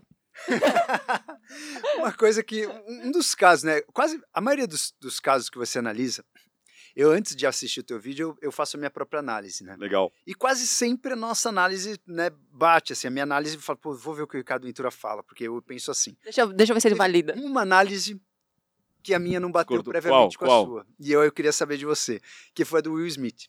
Tá. Ah, é Na minha opinião, Tem eu, umas controvérsias ali bem, bem fortes. eu, eu fiquei assim. Um, um dos fatos que eu falei, cara, não é possível que isso seja verdade. Na intensidade do punch, e geralmente quando a pessoa tá sob muita emoção, raramente é um, um tapa e saiu fora. Raramente, tipo assim. Existiu alguma necessidade por trás daquilo, ao meu ver, no sentido de intenção? Porque se ele tivesse realmente bravo a ponto dele levantar e ir pro palco, era um, dois, três, soco, esperar o cara cair e chutar no chão. Você entendeu o que eu quis dizer? Eu entendi. Se, se o cara tá tão, tão possuído a ponto dele levantar e ir até o palco no Oscar, Mas, ó, é tipo, não é pra dar um tapa. primeiro, é, cara, aí vamos lá. Trocentas variáveis. Primeiro, o ser humano é lógico? Não. É ilógico. Não, mas em, em- em re- reações emocionais existe uma certa lógica. Talvez exista um instinto, vamos dizer assim. Tá. né? um- Uma coisa instintiva. É, você não pensa e faz. Tá. Não é isso? Tá. Então a gente já sabe que muitas vezes o ser humano é ilógico, mas ele pode ter uma reação instintiva e tudo mais. Tá. Ali não foi uma reação instintiva. Ali teve tempo da piada, ele riu a princípio da Sim, piada, sim. aí ele olha para a mulher, a mulher a princípio tá rindo, e depois teve uma outra câmera que mostrou que ela, ela riu muito da piada, Sim, ela até vai para frente assim, sim, sim, sim. quando o marido bate, aí depois ela faz uma cara de hum, e aí ele vai lá e bate, quando volta, aí ela tá e ainda e, e- a galera ainda não sabe se é verdade ou não. sim. Aí quando ele fala, tira o nome da minha esposa da Da- sua da boca, sua que ela fala, opa, e a galera em volta também percebe. Que ali é que deu, tipo, cara, não é combinado. É. Então vamos lá, o tal do, do, do, do soco. Não sei se já, já aconteceu com você de. É, princip- Depois eu vou contar esse agravante, mas não sei se, tipo assim, você ficar com muita vontade de socar alguém e na hora H você só dá um empurrão. Entendi.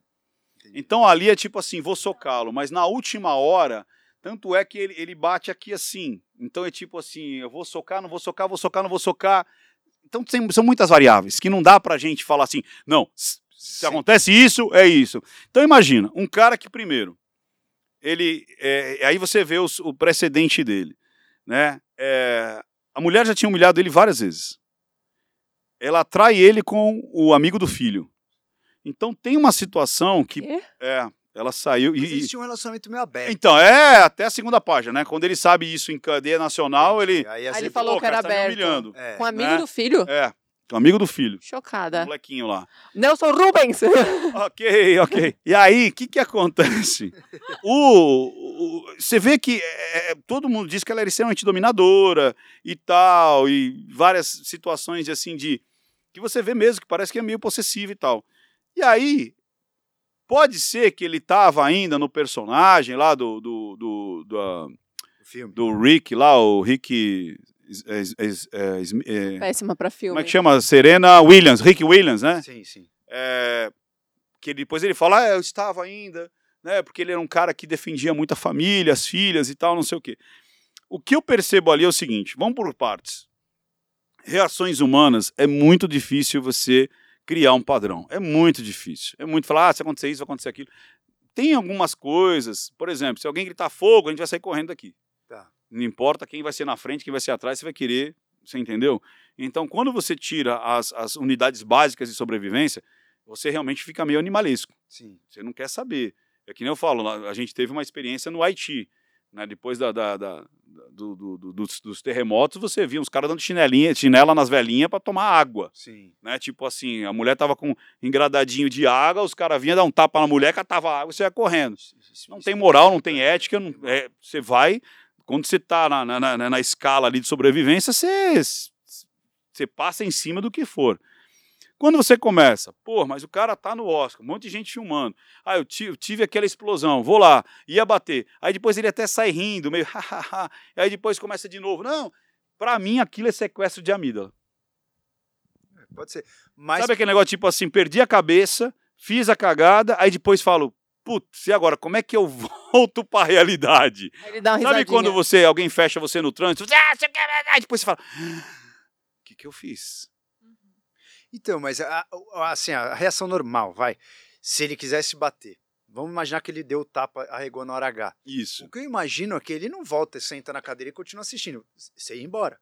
Então, mas aí tem patrocinador, Então, tem é- contrato. Tanto é que que tá. você vê que ele perde, ele tá afastado da academia há 10 anos. É, já Sim, E era. ele se Sim, separou, sim, a mulher separou dele. Sim, Ah, separou? sim. É, É, pelo que eu soube, ela largou ele.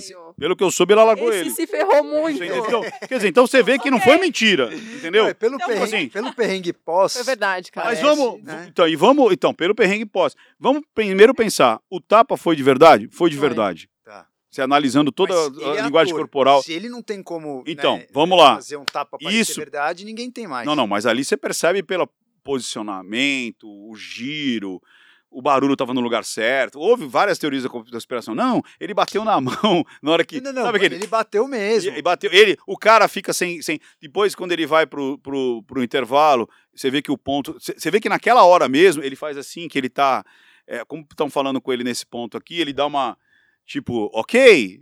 É, que estão falando com ele. Tipo, Sim. siga, vai, Entendi. Chris Rock. Sim, sim, sim. Continua o show. Cara, foi bom, E viu? tal. E ele.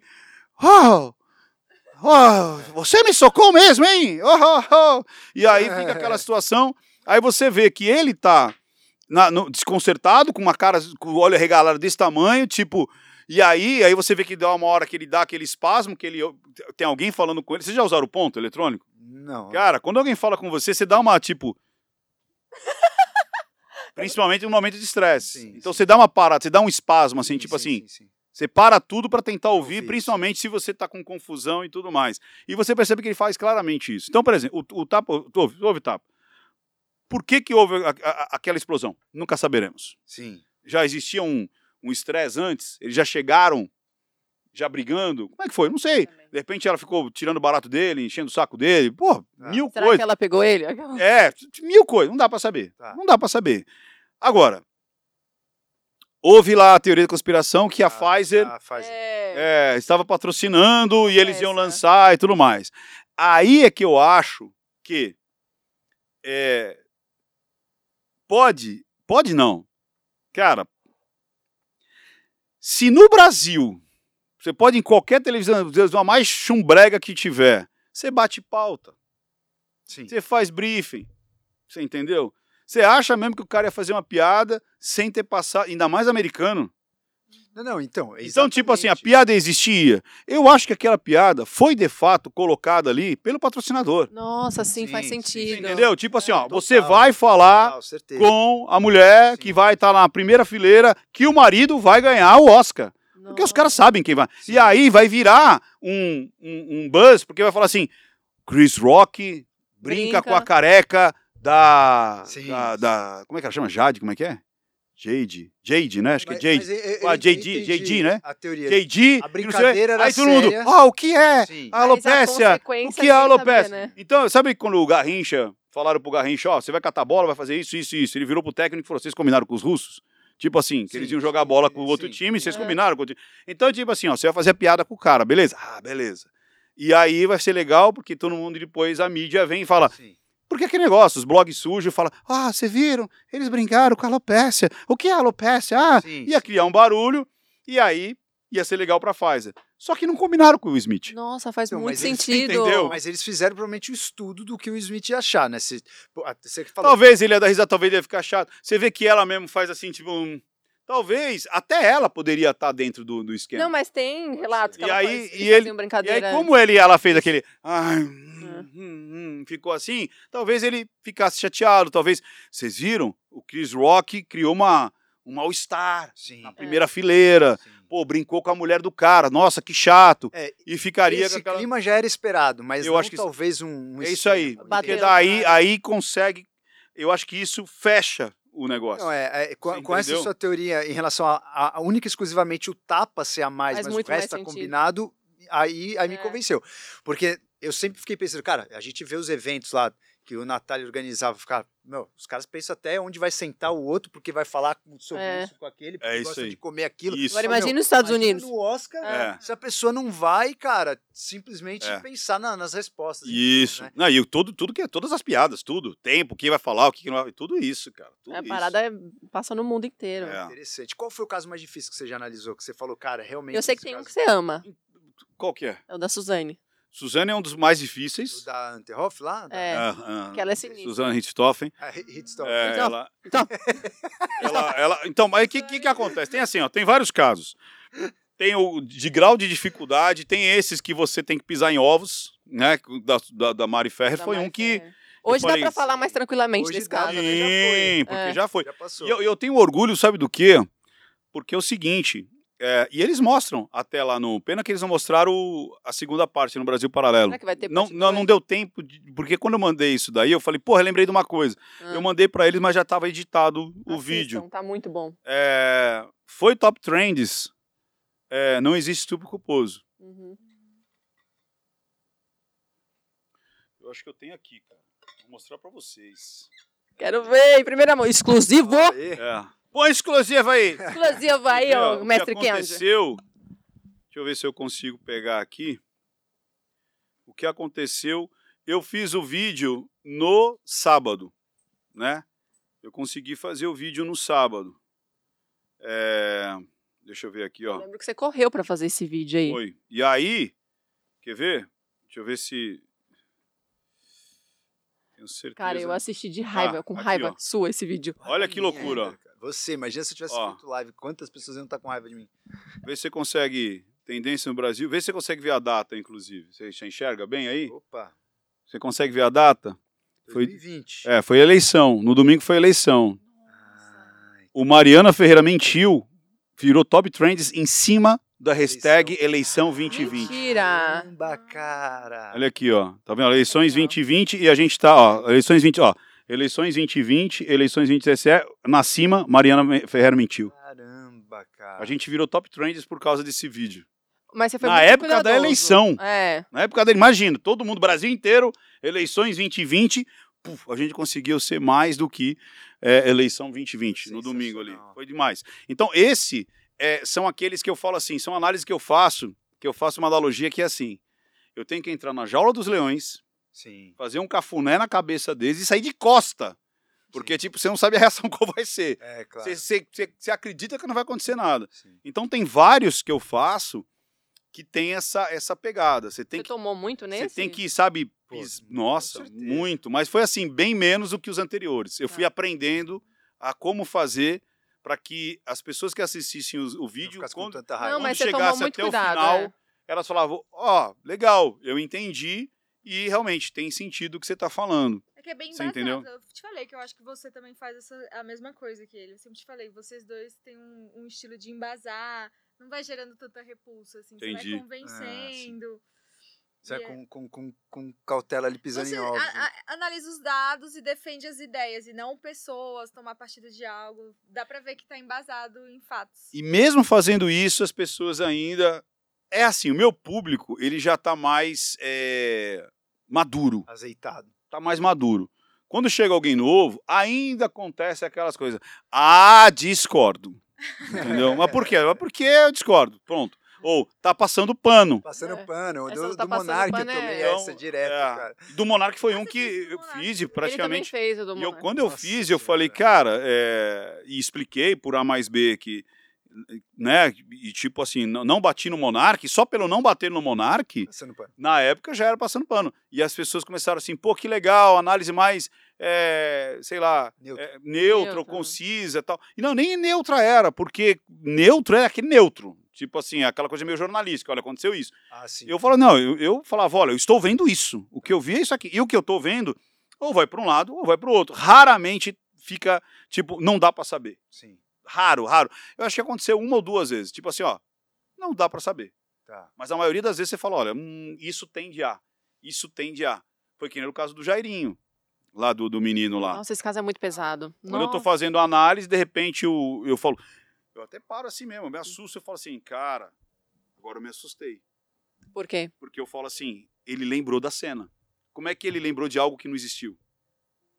Nossa, Entendeu? você não sabe ele desse olha caso? pro lado e tal. Eu falei, aí, caraca, o que matou o menino lá, o Era um a casal. porrada lá, que supostamente, né? Tem supostamente é, Um é, o casal lá da, da Monique, É, Monique. Monique. o Jairinho e o moleque é E o o Henry. Henri. É, É. é. Foi É. muito pesado. E aí, muito, muito. E aí, quando eu, eu comecei a analisar, eu vi que ela, né, pe- pelo comportamento dela, eu falei, cara, essa mulher tá totalmente descolada do, do moleque e tal. Parece que ela nem é mãe, tá? Não sei o quê. E o cara, de repente, todo ah, pá, pá, pá, pá, pá, pá, pá, de repente ele pá. Aí quando ele olha e lembra, ninguém ia saber que ele tinha aquelas hematomas, aqueles graus de, de, de, de contusões. Eu falei, cara, mas como assim? Ele tá lembrando do moleque, apontando pro moleque. Se não aconteceu, como é que ele psicoge, psicoge, Sim, psicogeograficamente ele tá apontando? Sim, sim, Você entendeu? Como pegar alguém na mentira? Quebra de padrão. Quebra de padrão. Normalmente é quebra de padrão. Então é quando a pessoa é, muda a forma de. Não existe o movimento da mentira, o olhar da mentira, a minha expressão da mentira. Não existe nada Você disso. gosta de olhar no olho, Ah, ah, olhou, não olhou. esquerda, pra Ah, fez isso. Coçou o nariz. É. O legal dos trajetórias oculares, que muita gente me bate, fala, ah, isso não existe, não sei o quê. Cara, é muito simples. Quando você. Tem até um movimento, tem até um, um estudo de, de neurociência mostrando que é, às vezes os olhos eles vão para onde você olhou na época tal. Você entendeu? Então, aquilo que você. Olha que legal, a gente pode fazer esse teste aqui agora. Agora vai. Quer ver? Descobre se o do prato tá mentindo. Não, não, não é questão de estar mentindo. Por exemplo, eu vou. Me, me aponta pra mim. é, se eu falasse assim. Você lembra algum dia da semana passada, assim, que você comeu alguma coisa e tal? Você lembra algum lugar? Não precisa me falar, só. Sim. Tá, se você tentar buscar, tipo, no espaço aqui, onde que seria a semana passada? Aponta pra mim semana passada. Semana passada, no espaço, eu ia É. apontar pra esquerda e pra trás. Tá. Então o seu passado fica pra cá, mais ou Sim, menos. sim. Ok. Se eu falar hoje, aponta hoje. Hoje Hoje. fazer isso. Tá. Algum compromisso que você vai fazer semana que vem ou mês que vem? Com a mão direita pra frente. Tá. Então, esse já vi que é o seu padrão. Sim. O seu, passado tá para esse lado, o presente está aqui e o futuro, algo que não aconteceu, está aqui. Quando eu olhar pra, pra esse lado. Você é casado? Com você, ainda não, em breve. Em Aqui, ó. breve. Aqui, ó. E você lembra onde você conheceu? a- Onde é que foi? Lembro, claro. E onde é que foi? Ah, foi num. Foi num, você já viu? É, ele Ele subiu o jogou com a olhinho, né? cabeça e ainda olhou para cá. É, é. Ou seja, ele provavelmente você lembrou da cena. Sim, sim. Hoje de manhã, você lembra qual foi a primeira coisa que falaram para você? Esse cara aqui agora foi num. Foi. Não, Você lembra hoje de manhã alguma coisa que falaram para você? Lembro, lembro. É, onde você tava? Ó, de novo, tá vendo? Você tá vendo? Aí depois vão falar assim: ah, isso não existe. Porra, então o, o do Prá não existe. Você entendeu? E se eu falar assim, você sabe onde você vai passar a lua de mel? Vocês já escolheram? Você fala, Olha pro outro lado. É, perfeito. Você tá entendendo? Então, quer dizer, tá aí. Normalmente, e aí a pessoa fala, mas não é sempre assim. É, por isso que eu tabulei antes. Sim. Eu falei, me fala, me aponta o seu passado, me aponta o Você seu futuro. entender o padrão daquela, Daquela pessoa, pessoa. E aí você lê a pessoa. É, pronto. Perfeito. É isso. Eu tenho que entender o padrão daquela pessoa. Não existe o lugar da Agora verdade. você já sabe o mentira padrão dele, mais. tá? Não, é, mas Entendeu? é fácil descobrir. Outra, quer ver? É, Você não tem filhos. Não. Você tem um padrasto. Ó, code reading. O Kim já vai, o Kim já vai olhando. Esse não é cold, é hot. Hot, hot reading. É, Porque eu já sabia dessa informação. Tá. Agora você fala, pô, como é que você sabia, né? Mas eu já sabia. É, O seu padrasto te ama muito. Possivelmente sim. Você já disse isso, inclusive. Provavelmente. Alguma sensação com seu pai ou com sua mãe que foi muito prazerosa. Só pensa nessa sensação. Tá, pensado. Tá. Mas me dá mais vive, vi- vi- me vivencia isso. Bem emocionante, algo bem emocionante. Tá. Beleza. Você pode começar a contar alguns, alguns Ah, detalhes? É. Ah, tá. Uma viagem. Tá. Olha aqui, ó. Você viu? Aham, Que ele começou a olhar para baixo, aham. que é o sinestesia. Tá, Quando, e se o pessoal gravou, vai ver. Foi uma viagem, você já foi pro sinestésico. tá. A sinestesia, normalmente, você olha para baixo. Sim. Por isso que aquele pensador de Rodin tá aqui assim. Sim, perfeito. Perfeito. Muito bom, cara. Entendeu? Então, normalmente, a sinestesia, ela tá para baixo. Sim. O diálogo interno, será que eu faço isso ou não? Sim, Tal. sim, sim, sim, sim. Entendeu? Você pode ficar assim, putz, será? Quando você tá em dúvida, você não faz isso? Uhum. Aí você tá... Então, esse olhar é o que você vai mapear Tá. o que o cara tá pensando. E tem pessoas que a nesse- com palavras assim. e aí, né? nesse sentido, eu não sei ainda se é verdade ou mentira. Agora, imagine numa, numa situação de é, eu tô fazendo um. um Questionário de um- 20 vezes que- perguntas. não, alguns questionários, tipo, você tava lá, não tava lá. Se a pessoa não quer, se ela tá afim de mentir, ela precisa criar. Sim. Então, tipo assim, ah, então quer dizer que naquele dia que você foi jogar bola, você não encontrou a sua ex-namorada? Não, não encontrei. Tava, tava na outra rua de trás. Sim, entendi, Aí você vai entendi. ter. E aí pode acontecer, e outra, não é estanque. Sim. Eu não vou fazer uma pergunta pra você, eu vou fazer assim. Sim, sim, sim, sim. Você vai fazer assim. Pô, peraí. Tanto é que você fez assim. Onde eu conheci. Como é que ela chama? Kim. A Kim. A Kim, você fez um. Tipo, peraí, deixa eu pensar. Aí depois você. Ah, eu lembro. Então a gente chama isso de trajetória. Tá. Então não é estanque. Você vai ficar em dúvida, aí você vai. Ah, lembrei e tal. Por exemplo, vamos supor que você me perguntasse qual é a cor do cabelo. Então vamos lá. Vocês já decoraram? Tipo, ó, passado, Sim. futuro. futuro ou indecisão, não sei, não aconteceu. Diálogo interno, Tá. sinestesia. Beleza? Tá. Aí você me pergunta, Ricardo, qual que era o cabelo, a cor do cabelo da sua professora mais querida? Aí se você catar o livrinho, vai estar assim, aí está fazendo uma pergunta é, de ilustração, né? Uma imagem. Sim. Então eu teria que olhar para cá e só que eu vou fazer isso aqui. Então vai, pergunta para mim. Eu vou ver se vocês conseguem entender o que está passando dentro da minha cabeça. Tá. Vai. Vai, Qual é o- a cor do cabelo de uma professora sua querida? Pessoa mais querida. Ah, Hum, tia Marta. entendi. Você foi, voltou, né? E depois, quando foi responder? Decisão, Sim, diálogo interno. Não sei. Ah, lembrei. sim, Porra, ela era muito querida. sim, sim. Isso é a trajetória ocular. Perfeito. Então, quando você vê isso, você fala, Não. tem sentido o que a pessoa está dizendo. Tá. Está dentro de um, de, um, de um mapa mental provável que ela poderia estar executando naquele momento.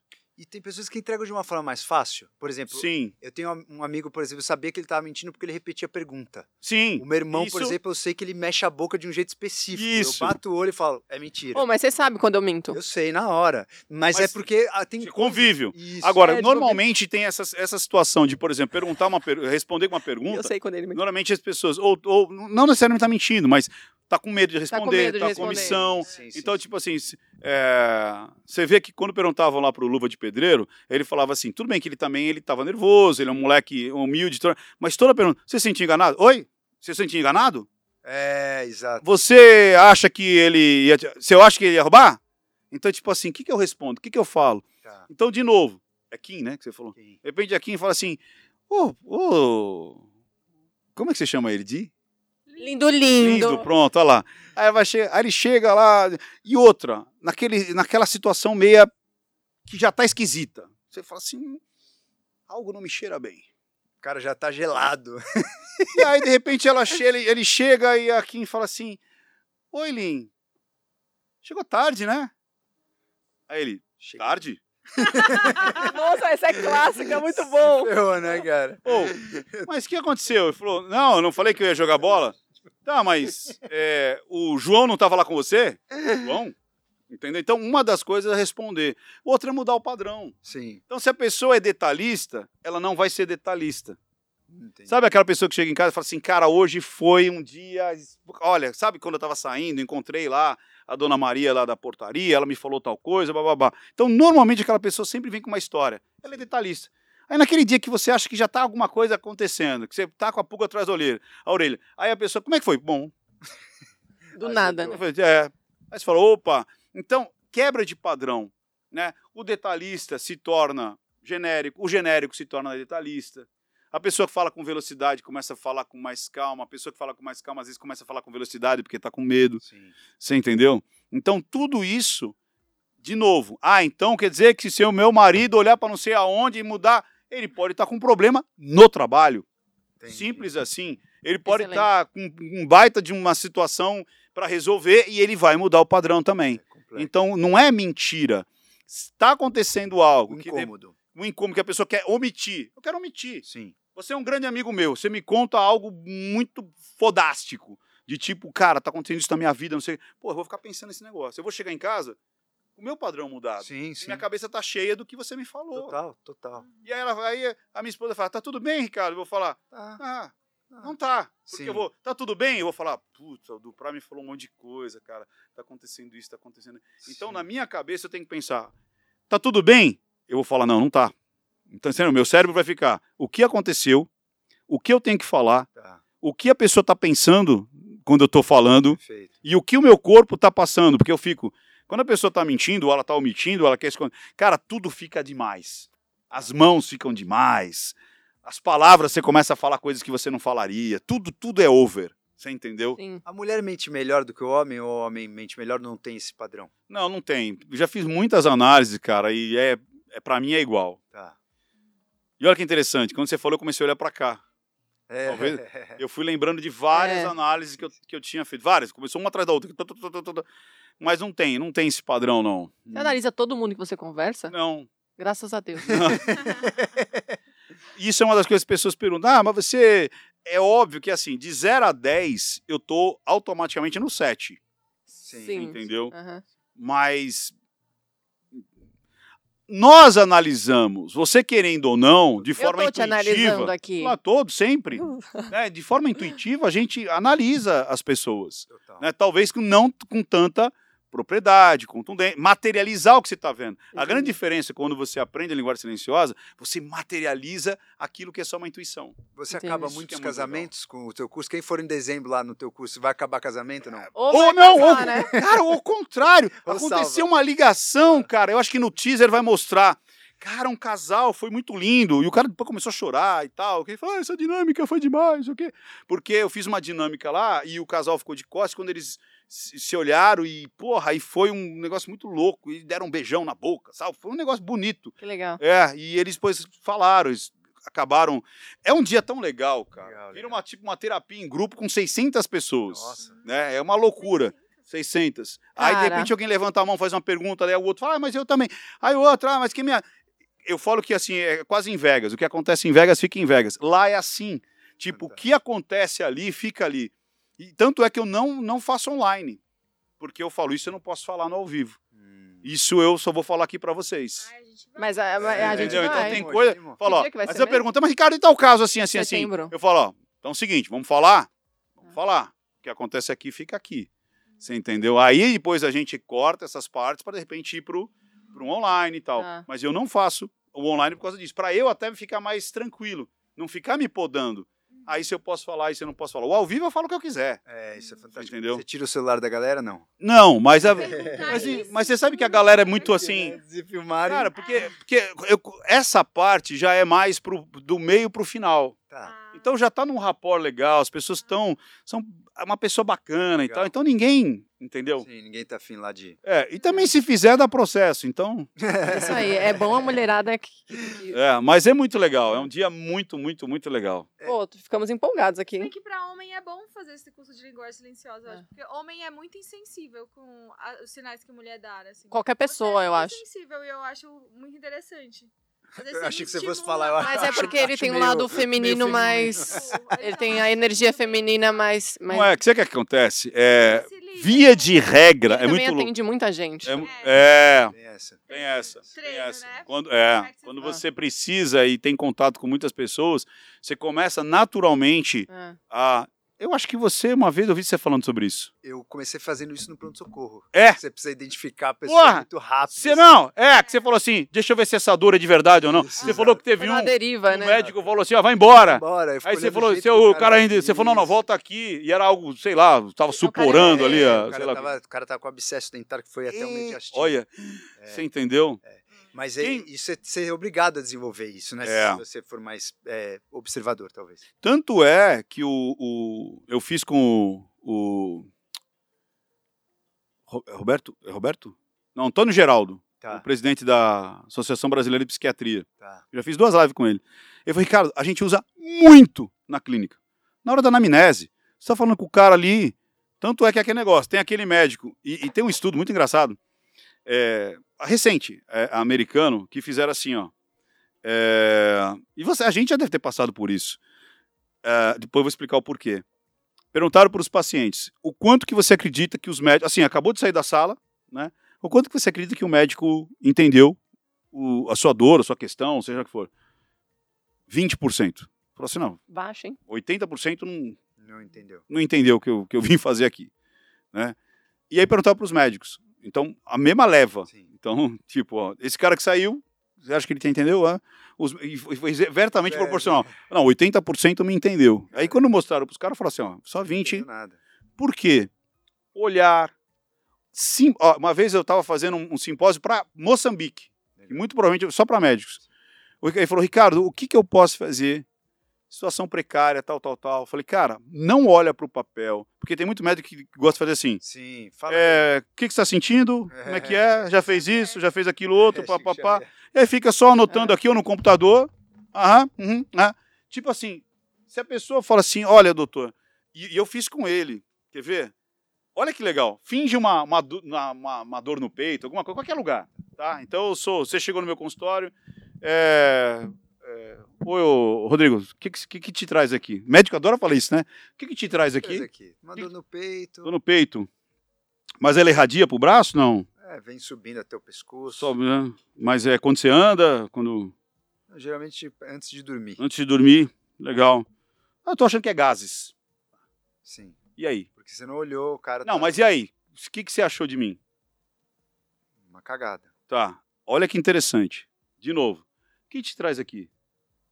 A dor no peito, irradiando. Uma dor aqui?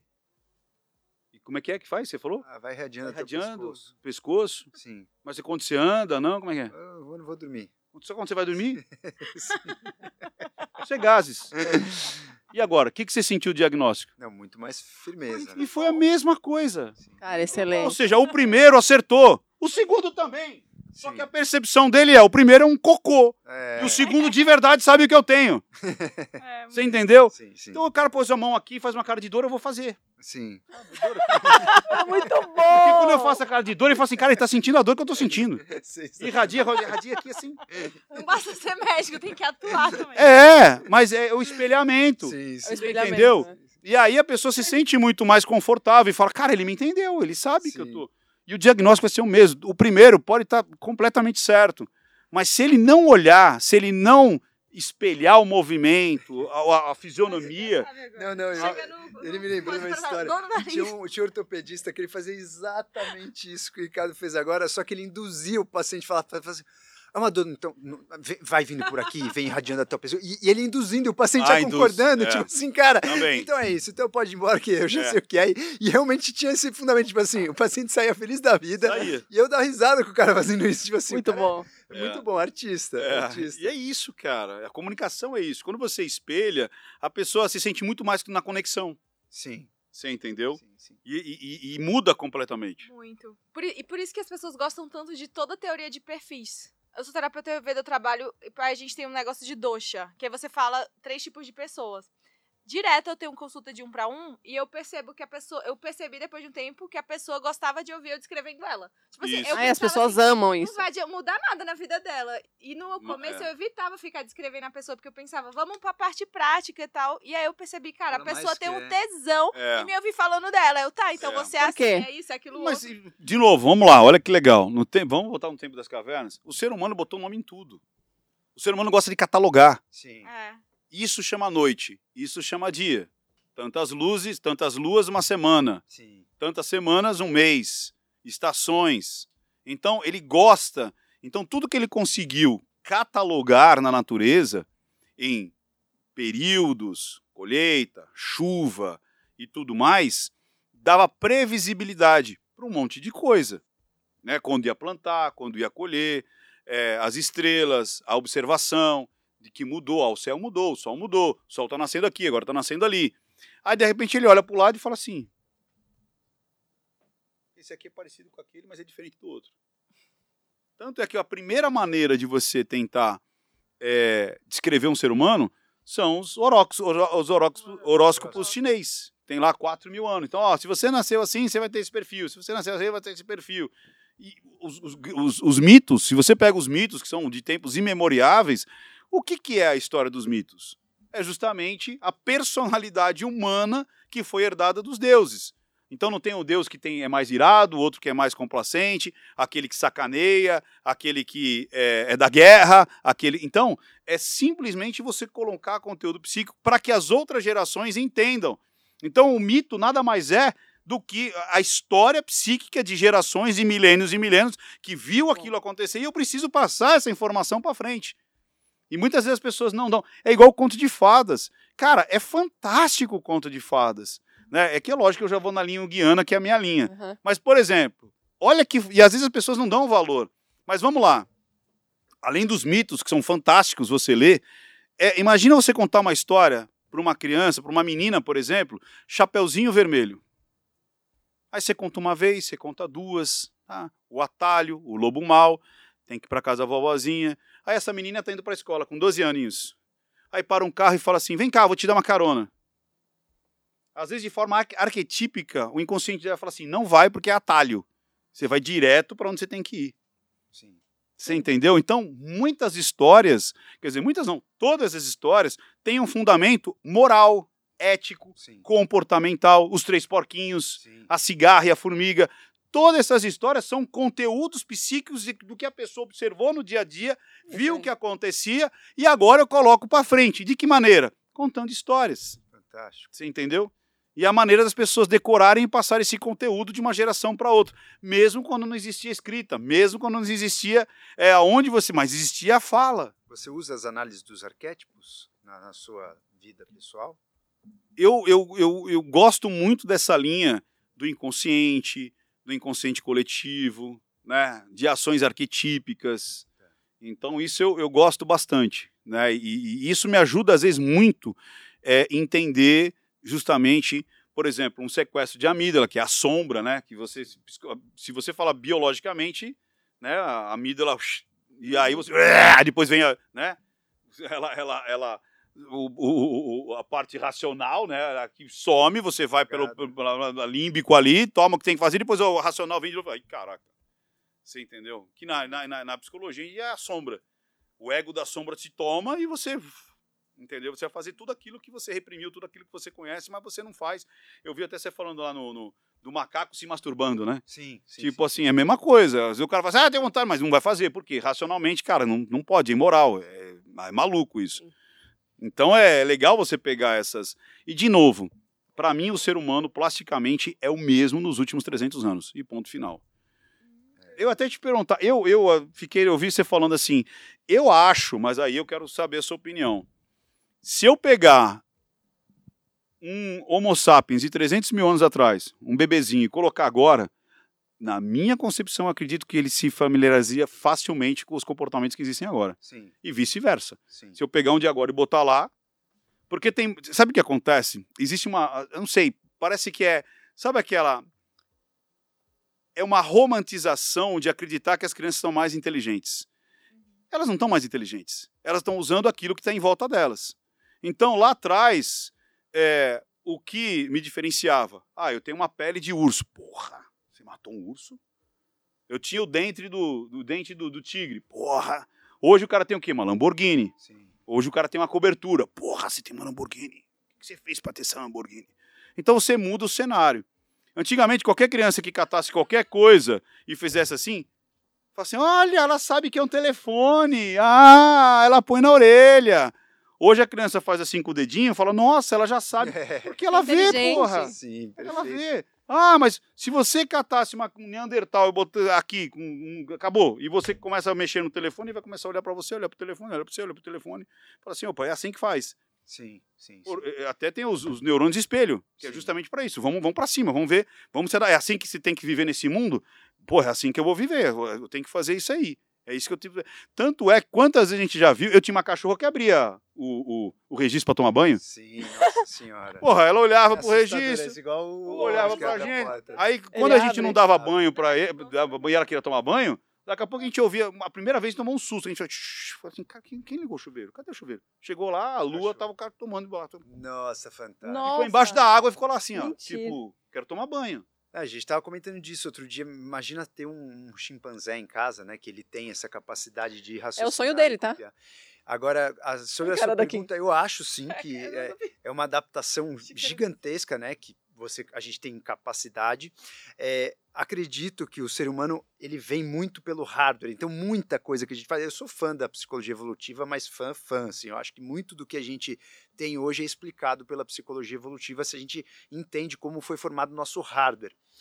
Mas, obviamente, tem também algumas informações que a gente traz que são de gerações um pouco mais recentes, né? Que aí eu já não acho nem que é da máquina. Eu já acho que é qual gene está silenciado e qual está Isso, eu vi você apagado, é falando da isso, eu achei fantástico isso. né? E a gente hoje Mas- sabe que passa epigenética, né? Tipo, você faz um teste com um rato e aí você, por exemplo, começa a dar um choque nesse rato, jun- junto com uma sirene. O filho desse rato pode ser que nasça com medo dessa sirene, mesmo que os, os antepassados não nasceram, né? A gente falou do, do exemplo da raposa, que foi domesticada. Então, teve um cara, acho que foi em 1960, se eu não me engano, ele entrou nessa, nessa, Nessa nessa vibe. vibe assim, será que por acaso se eu pegar uma raposa, em quantas gerações eu consigo transformar essa raposa em um bicho doméstico? Então ele fez esse experimento, ele morreu antes de acabar o experimento, mas ele fez inúmeras gerações de raposa. E assim, a raposa que nascia mais calma, ele pegava, separava e aí cuidava dessas raposas e fazia filhas dessas Então, mas raposas. vamos lá, aí não seria seleção natural, em vez de ter um, uma, um acende e apaga de Então, gene? Não, porque ele começou a perceber que justamente a evolução do comportamento da raposa foi mais rápido do que a evolução genética. Tipo Então, assim, tá, mas aí de novo a gente pode entrar nesse paradoxo. Pode ter sido, como você falou que eu achei legal pra caramba, que tem uma porcentagem de genes que, Que passam. que eles, eles não são é, imutáveis, né? Parece sim, que alguma coisa que do, do externo ou- ou pode, pode ligar. Então, de repente, você falou, o cara passa uma fome extrema, Sim. ou uma emoção extrema, ou algo muito que ali, aquele gene vai, "Pup, agora eu vou ficar ativo Sim. e vai começar a, a produzir sei lá o que, que vai in- incorporar no, no hormônio, que vai incorporar no, no, no, no, no- no comportamento. Sim. Tá. Mas eu achei fantástico isso aí. E aí explica várias coisas que justamente. que também é uma seleção natural, Sim, né? Não deixa de ser uma seleção É, natural. você ter as variações é fantástico para a genética falar, vamos, vamos experimentar, joga aí.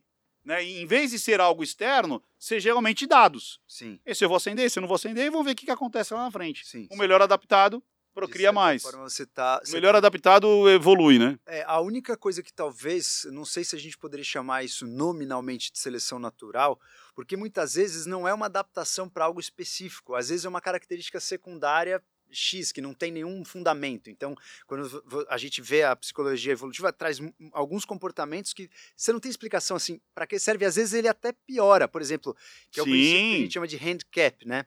Isso aconteceu, por exemplo, com a análise do pênis do homem o homem tem um pênis muito maior do que os outros primatas. E aí, por que, que o homem tem um pênis maior em relação ao corpo do que vários outros primatas, né? Então, isso provavelmente era a Lamborghini de um tempo atrás. E, é- Ah, é o que e atraía mais fêmeas de repente, e não- de repente não procriou necessariamente mais. atraía. Falava assim, bom, Ima- Imagine um- um- uma cauda de um pássaro que chama muita atenção. Atenção. E ela é pesada, ela é colorida.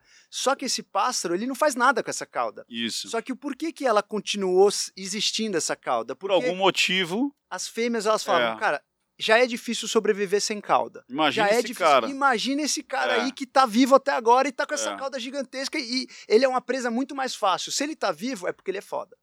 Então esse é o princípio de handicap, que é alguma coisa que existe. Seria ruim, seria mas ruim. se tornou boa por algum motivo pode- comportamental e de escolha, né? Exatamente. É, a gente é muito não sei se legal. eu poderia chamar isso de seleção natural, Você mas... sabe que um professor uma vez falou pra mim, e foi muito legal, né? Putz, pior que ele falou isso há 10 anos atrás. Ele falou assim: é, que a evolução, às vezes, não tem esse caráter de evolução. Sim, sim, sim, sim. Então, o que a gente chama de evolução, e aí ele fala da parte comportamental.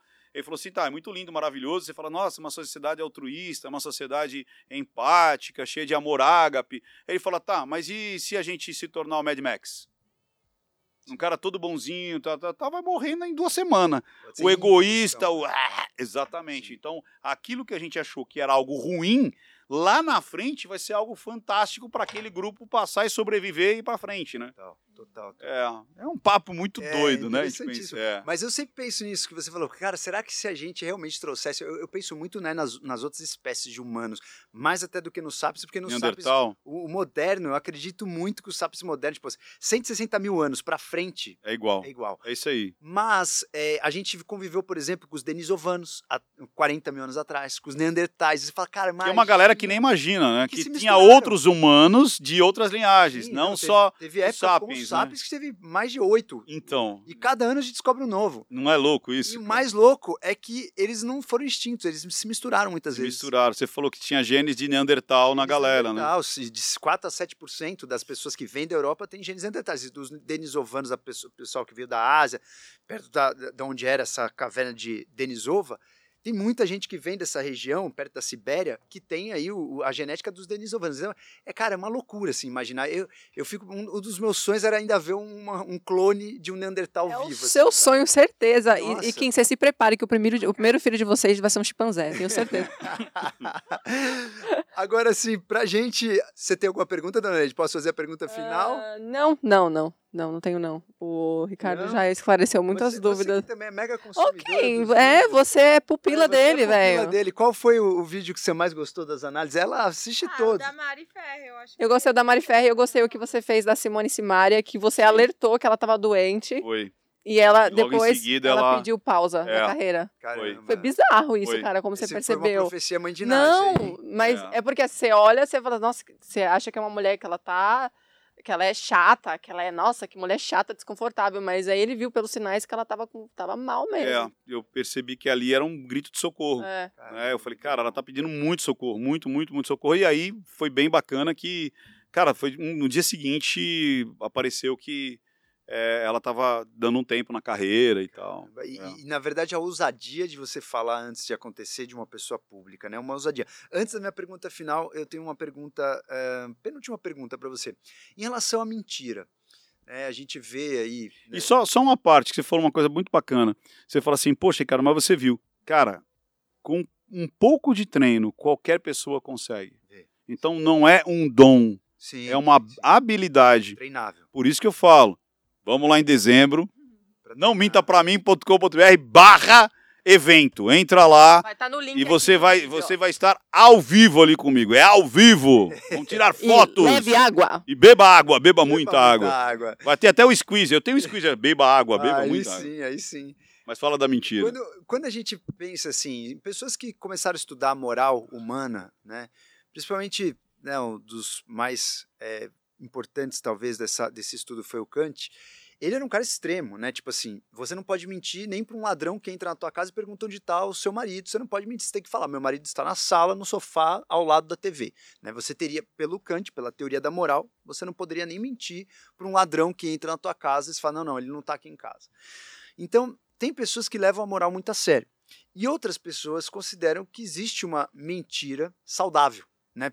Vale a Sim. pena, tipo assim, eu cortei meu A cabelo. mentira Eu não social. tenho mais cabelo, né? Mas vamos imaginar que ela acabou de fazer o cabelo dela, vem assim, vocês gostaram do meu cabelo? Vamos imaginar que você não gostou, você fala assim, não, tá ótimo, né? Uma mentira Isso. social. qual é o limite da mentira para o não minta para mim? Legal. Pergunta. Muito legal. Eu acho que só tem dois tipos de mentira: a prejudicial e a não prejudicial.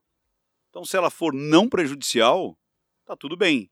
E detalhe, não prejudicial, e aí a gente entra depois numa, numa abstração. Não prejudicial para quem? Isso que eu ia perguntar agora. Para mim Qual é o ponto de vista? ou para a pessoa? E se eu já tiver, aí que você falou que era moral ou ética, que você falou do Kant. Moral, ética. Então, mas vamos lá, aí, vamos lá, vamos começar a brincar com, essas, com esses elementos que você trouxe. Então, é, o Kant falou que você deve ser moral 100% e não mentir nunca, beleza? Sim, Você deve ser moral. Então, a regra é que você deve ser uma pessoa moralista. sim. Se entrar alguém na sua, na sua residência, esse alguém, esse ladrão, ele vai estar na mesma regra, no mesmo jogo que você?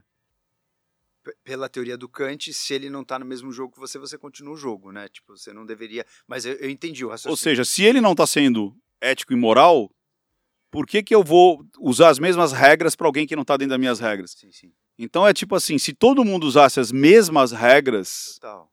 aí beleza. Agora, mesmo assim, que tem o lance da esperança, que é outro né, comportamento humano que, é, sei lá, você não vê um paralelo no mundo animal. Sim. Então, mesmo quando você vê uma pessoa, imagina, eu, eu- você entra num. num- é, pô, você já deve ter passado por isso algumas vezes, você- várias vezes talvez. Você, você trabalhou bastante em hospital, não trabalhou? Então, imagina.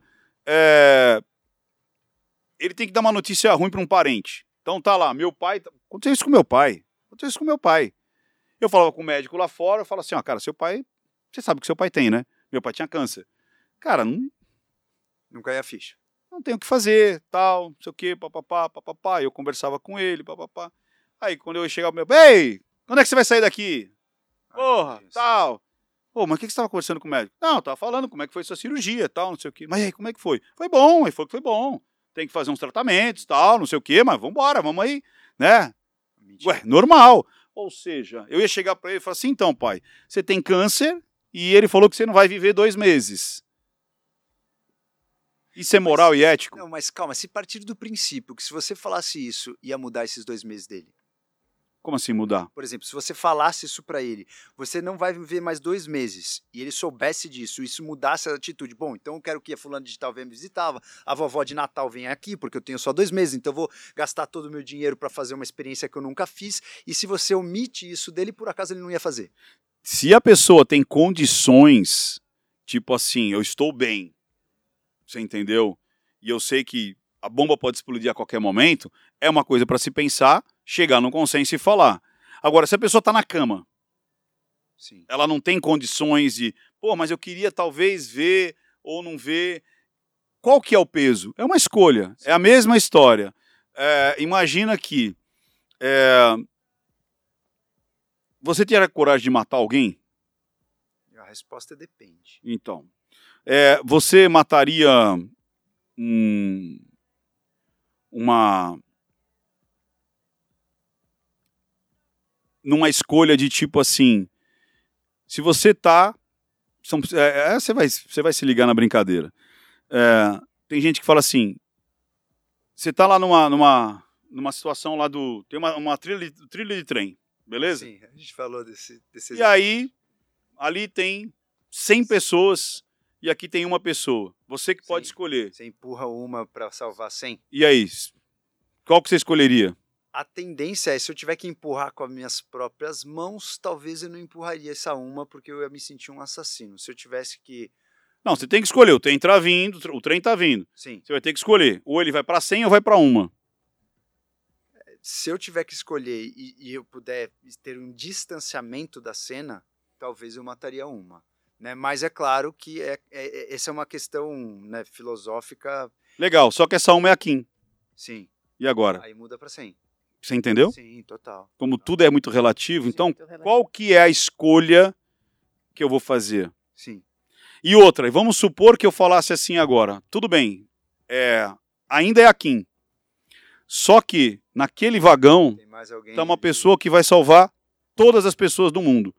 Se você não salvar, as pessoas vão, vão morrer gradativamente e, a humanidade inteira vai, vai acabar, inclusive seus filhos e tudo mais. E aí? Sim, isso situação vai ficando cada vez mais complexa. mais complexo. Não precisa escolher na frente da Kim, né? Mas você está entendendo como a, a, a coisa é complexa? Então, é que nem eu falo, o ser humano não é lógico.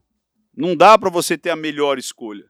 Acho que foi quando aconteceu quando falou o negócio do, da menina lá de 11 anos, 10 anos, que estava grávida. Tá. Isso. Ah, Aí sim. ficou aquela situação. Caramba, Qual-. Qual escolher? Eu falei assim, nesse ponto, qualquer coisa que você escolher já vai ter né? algo ruim. Sim. Não importa qual você. Ah, todo mundo vai ter mil razões para salvar o bebê e vão ter mil razões para abortar o bebê por conta da, da, da menina. E razões plausíveis dos dois lados. Qual é a melhor ação? Muito complexo. Não tem a melhor ação. Não tem melhor. assim. Não tem a melhor ação. Não tem a melhor ação. Melhor é Vai ficar uma situação que você fala, e agora? Né? Que- que- Então tem situações da vida que não tem a melhor. É tudo muito relativo Sim. relativo de quem está analisando, o que, que vai acontecer, qual que é a posterior. E nas minhas crenças, de repente você fala, pô, mas era melhor eu falar, se fosse meu pai eu falaria. Eu falo, se fosse meu pai eu não falaria. sim. Qual que é a melhor? Depende do pai.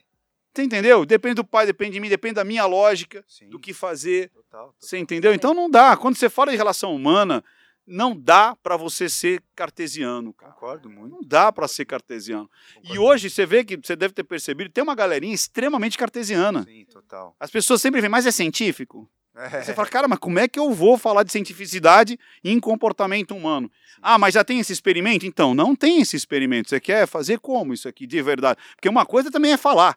Outra coisa é botar a Kim lá e botar 100 pessoas e realmente você puxar o negócio. Sentir a pressão lá. Total. Você entendeu? Existe também uma teoria e a prática. E o que- pior que muda ter completamente. experimento é ter experimento mal feito. Aí é pior ainda. Aí é Exatamente. pior ainda, porque a pessoa sabe, caga essa regra aí que tem, ah, não, olha o trabalho aqui, que tem o trabalho, é- igual aconteceu no com o caso aí que citaram, né, com os- você viu o exemplo do anestesista, que foi o estuprador, eles citaram um trabalho científico dizendo que mulher que opera com homem tende a morrer mais só porque o cirurgião é do sexo oposto. Então eles pegaram um trabalho, né, que, que tem um viés gigantesco que não foi falado, que é os cirurgiões que operaram nesse trabalho operaram pacientes mais velhos e operaram um maior número de pacientes. Geralmente, quem opera maior número de pacientes opera pacientes Obviamente. mais graves. É. Pega- pega- você vai, quando você tem um caso grave, você não vai numa, numa pessoa que operou poucos casos. É. Você vai buscar quem já operou muito. E essas pessoas que já operaram muito tendiam a ser mais cirurgiões do sexo masculino. Então, os homens tiveram mais complicações operando mulheres. E aí falaram nesse estudo, não, porque quando um homem opera uma mulher, a mulher complica mais. E aí pegaram esse exemplo para falar no- no- na questão da anestesia e tem um trabalho científico comprovado. Então, a gente precisa tomar um pouco de cuidado com as evidências, porque às, às vezes as evidências elas É enviesado. E outra, o As que é, e, e aquela né? de novo, né? Qualquer trabalho científico que você pega, aí você tem lá o que lá? 100, Sim, 500. sim, Aí você fala, quantos pacientes você atendeu na tua clínica? sim, 5 mil. sim. Aí você fala, cara, mas na minha clínica. Não, mas não é científico. Você fez um trabalho científico? Não, Bo- não, Botou você- para comprovação aos seus pares? Duplo cego, você fez? Fala, cara, mas eu tô vendo isso acontecer na minha clínica. Não, não, não, não, não, mas não interessa. O que você viu não vale. Se você não fizer, não, não vale. E aí é é uma loucura. Porque, de novo, uma vez eu vi um cara falando sobre isso e falou assim: olha, os estudos mostram que tal antibiótico é melhor do que esse. Mas os meus pacientes se dão melhor com esse. Sim, E eu vou continuar dando esse. perfeito. Tem que ter esse bom senso. Você entendeu? Não adianta o cara falar que no estudo científico esse aqui Aham. foi melhor. Agora na pandemia teve muito isso. Teve né? Da muito. ivermectina, né? E não Senhora. poderia falar, né? Fazer As nada. Não falar nada, é uma é. doideira. O cara que bateu foi o Zebalos, ele foi até o fim. É, ele foi Ah, A corajoso. gente precisa fazer a revelação pro Ricardo. Vamos fazer a revelação fazer. antes da pergunta Que final. rufem os tambores. Até uma revelação Vai, começa você que a ideia foi tua. Foi muito interessante, porque eu peguei um print, eu estava estudando né, vários né, cenários aqui do nosso podcast, e eu já eu assistia muitos seus vídeos no YouTube. Mas eu peguei um print que alguém me mandou, não sei, eu peguei um print lá, falei, ô dona Leide, é essa mesa que eu quero. E aí ela foi atrás da mesa, tá, não sei o que, né? A gente conversando essa semana, ela falou assim: você sabe de que era a mesa? Que, que era o, o podcast da mesa, falou do Ricardo Ventura. Eu falei, não acredito. Então, essa mesa, você está inaugurando o primeiro podcast que a gente se inspirou. É, não ficou muito parecida, mas a gente tentou. É a do outro programa, do, do, do ponto, como chama? Direto ao ponto? Direto ao não, do linha de frente? Linha de Linha de frente. frente. É, verdade, lá, parece muito mesmo. Então a gente A copiou a, gente sua mesa do linha de Ficou um frente. projeto, veio da Shopee essa. É, Sensacional. A gente Muito bom. Na sua mesa ali. é, a mesa é, e é mais, parece que isso aqui mesmo. Só que ela é um pouco as Linha de frente. diferentes. É. É, muito bom, muito bom. Agora, para finalizar, a pergunta final para vocês que ficaram até agora com a gente, não deixe de ir no evento do Ricardo em dezembro. Se você pudesse dar um conselho para os ouvintes que chegaram até aqui, né, para os grandes espectadores que chegaram até esse momento do nosso vídeo, você que já viu muita coisa em relação a julgamentos, muitas coisas em relação a mentira, a gente sabe que cada vez está mais difícil para você entender qual o lado certo, qual o lado errado, ainda mais com a pressão social, pressão de mídia digital. Qual seria um conselho que as pessoas podem levar para a vida frente a uma situação de controvérsia para elas conseguirem ter mais consciência e tomar as melhores decisões? Calma, né? É, é, eu acho que tem uma máxima que é assim, ó. Nunca diga sim quando você está muito feliz. E nunca diga não quando está muito triste. Nossa, muito bom. Essa é, acho que é a clássica, assim. Então as pessoas às vezes elas se precipitam numa decisão e, e muitas vezes aquele momento não é o momento ideal para você tomar aquela decisão. É, então acho que uma coisa que me, a vida de verdade me ensinou muito isso. As piores decisões que eu tomei foi justamente eu disse sim quando eu estava muito feliz e disse não quando eu estava muito triste e depois se arrepende. Então eu acho que ter a parcimônia, ou seja, ter a paciência de realmente não tentar ser imediatista. Aquilo que, cara, e é engraçado que assim, o que a gente vai falar agora é coisas que a, os filósofos gregos falavam há 3 mil anos, 2.500 anos, que é o caminho do meio. É que você é, ouvir outras pessoas, é, você ter realmente ali a temperança, sabe? Você pensar, se colocar no lugar do outro, sempre se colocar no lugar do outro para ver como é que eu faria. Foi quando eu falei do monarca. Eu falei, então beleza, o que, que nós queremos com o monarca? Vamos supor então agora, faça esse exercício, eu falei para o pessoal de casa. Você está no lugar do monarca. Você quer uma punição? Você quer uma educação? Ou você quer a sua morte? O que, que as pessoas fazem com você? Você errou.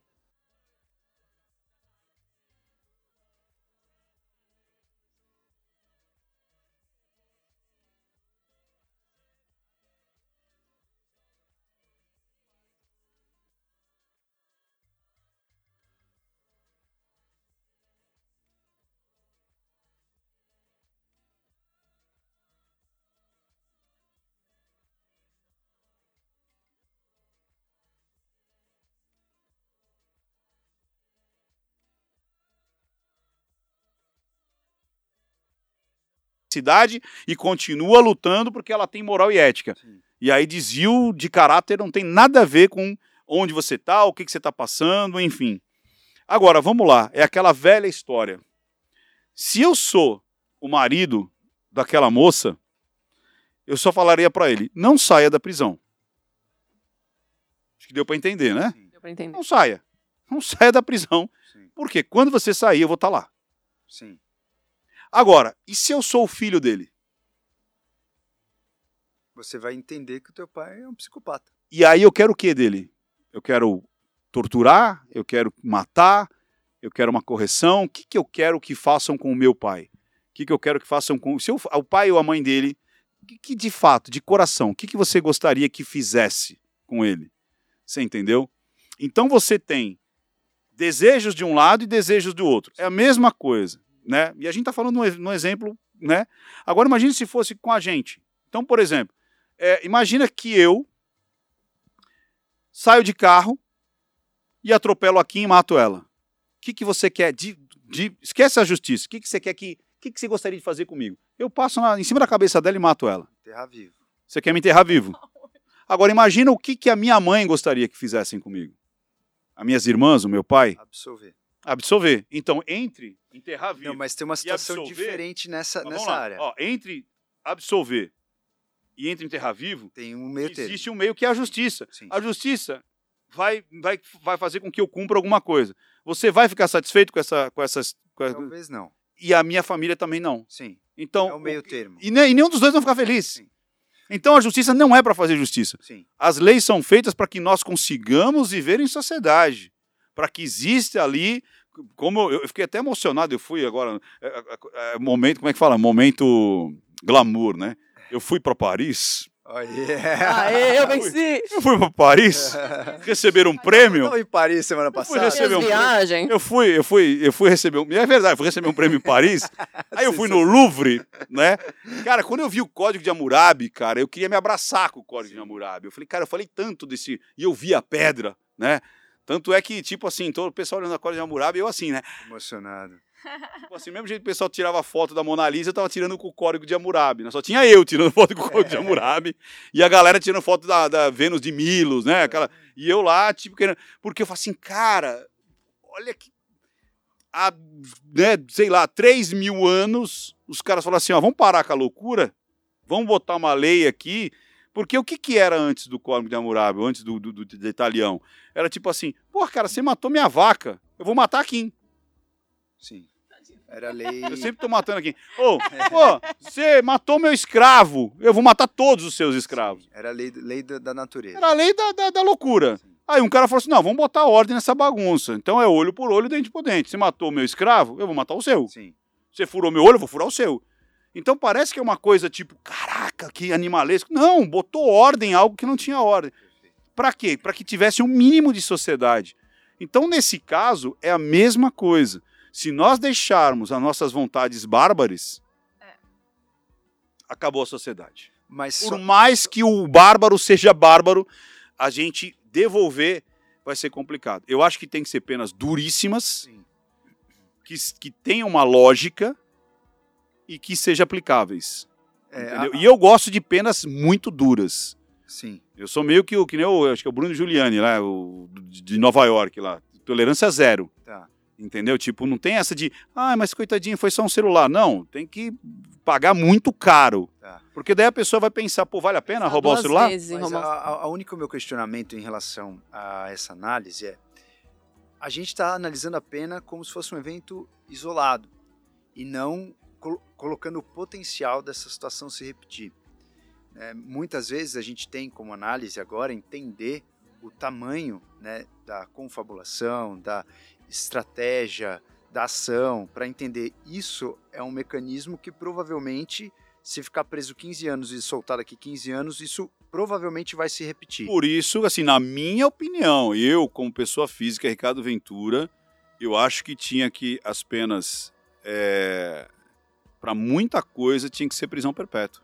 Mas essa pessoa as coisas muito... preso, preso morto sem fazer nada na prisão? Ah, Vai trabalhar lá, Não, pô. então, mas aí não é prisão perpétua, aí é trabalho, né? É que com- o sistema penitenciário do Brasil não é assim, mas nos É que se Estados você- Unidos é. É, não, e às vezes você não consegue nem obrigar, depende do estado ali. Você não, então, um, uns dos caras fazem, outros não fazem. Sim, Né? Um dos caras fica preso na cela lá 11 horas, sim. né? E sai uma hora. Sim. É uma loucura. Tipo, sol. o cara sai e tal e come dentro da cela, sai para tomar sol dentro de, um- de uma jaula e volta. sim. Isso eu acho que. Agora aqui, aí a gente vai entrar num, num paradoxo do quê? Né? Não é paradoxo, do- do- do- de uma situação que é ridícula. Porque se o cara toma 20 anos de prisão, o juiz olhou que a pena dele vale 20 anos. É 20 anos.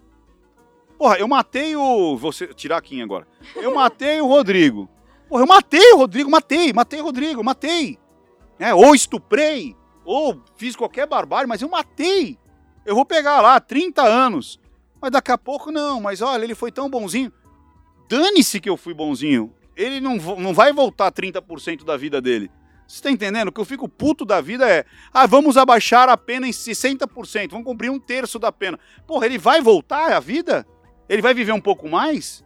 Ah, mas agora vai ter a saidinha. Porra, ele vai vir lá do, do, do, do- céu pra visitar a família cinco vezes por ano? Não vai. Então por que, que eu tenho que ter benesses as quais a minha vítima não vai ter? Só eu vou ter as benesses, a minha vítima não? Não, mas, por exemplo, pode. Então é 20 anos? É 20 anos e acabou. Uhum. Não tem essa de, ah, vamos. é, é, é, agora vai ficar só oito. Né? Um sexto da pena você já pode pedir regime semiaberto. Ele vai sair da tumba dele para fazer regime semiaberto? Agora você pode sair do caixão. Né? Não tem essa. É, é que talvez a- a- a- amenizar seria a ideia de ter algum estímulo para essa pessoa, né, ter algum melhoramento. Tipo assim, ah, se você falar, ah, põe para trabalhar. Se trabalhar diminuir a pena, a galera trabalha. se não diminuir a pena de nenhum é, jeito. é. Ou aquela velha história, como era, né? Tipo, então, você vai ficar preso e vai ter que trabalhar pro seu sustento. Ocupar a cabeça, né? Tra- Não, ou é- sustentar é. a Você família. vai ter que. Aí- você aí vai custar vira- tanto pro é. Estado. Vira um trabalho quase escravo aí, né? Se a pessoa não quiser trabalhar, você vai fazer o quê? Ou deixa ela lá. Pronto, Ah, esquece é, ela lá e deixa. deixa ela 20 anos lá e tá tudo bem. Entendeu? A máfia das cadeias de quererem prender pessoas aleatórias pra, Pra trabalhar, ter mais é, trabalho. exatamente. Sabe É. que nos Estados Unidos tem, tem isso. Sensacional. ah, é, tem um documentário que mostra que a galera quer ir pro corredor da morte porque lá é super confortável ficar lá.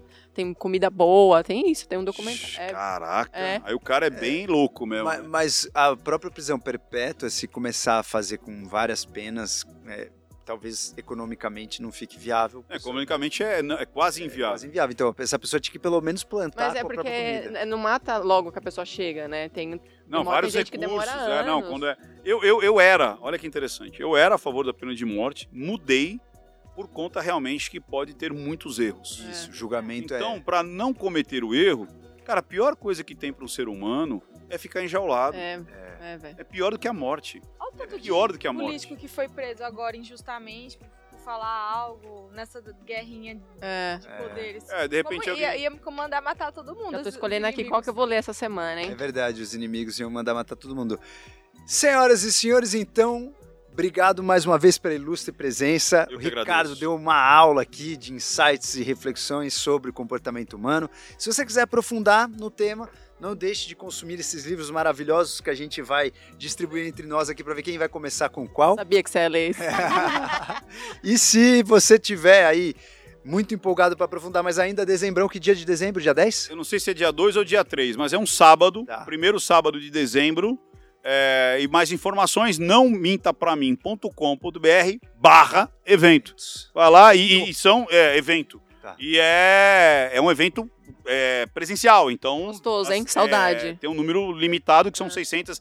Parece que é muito, mas ah, é, imagina, a gente tem 2 milhões de assinantes. Então começou a vender agora. Então Vai acabar o primeiro acabar- lote aí já. É, vai acabar rapidinho. Então não perca essa e, Ricardo, toda vez que tiver porradaria e etc, e a galera começando a atazanar, fala, meu, assiste o É. Ricardo, velho. Assiste o Ricardo, porque Depois a gente conversa. o Ricardo passa um pano pra nós, né, cara? Obrigado mais uma vez Eu pela presença. Obrigada, É Ricardo. uma, uma entrevista aqui que a gente já estava esperando há muito tempo e todos nós aqui admi- admiramos muito o seu Ah, trabalho. eu que Parabéns por ser essa pessoa de luz aí dentro da nossa sociedade. Amém, obrigado. Cara. Mestre Kendi, aperta o off. Traz água. Tô brincando. Beba água.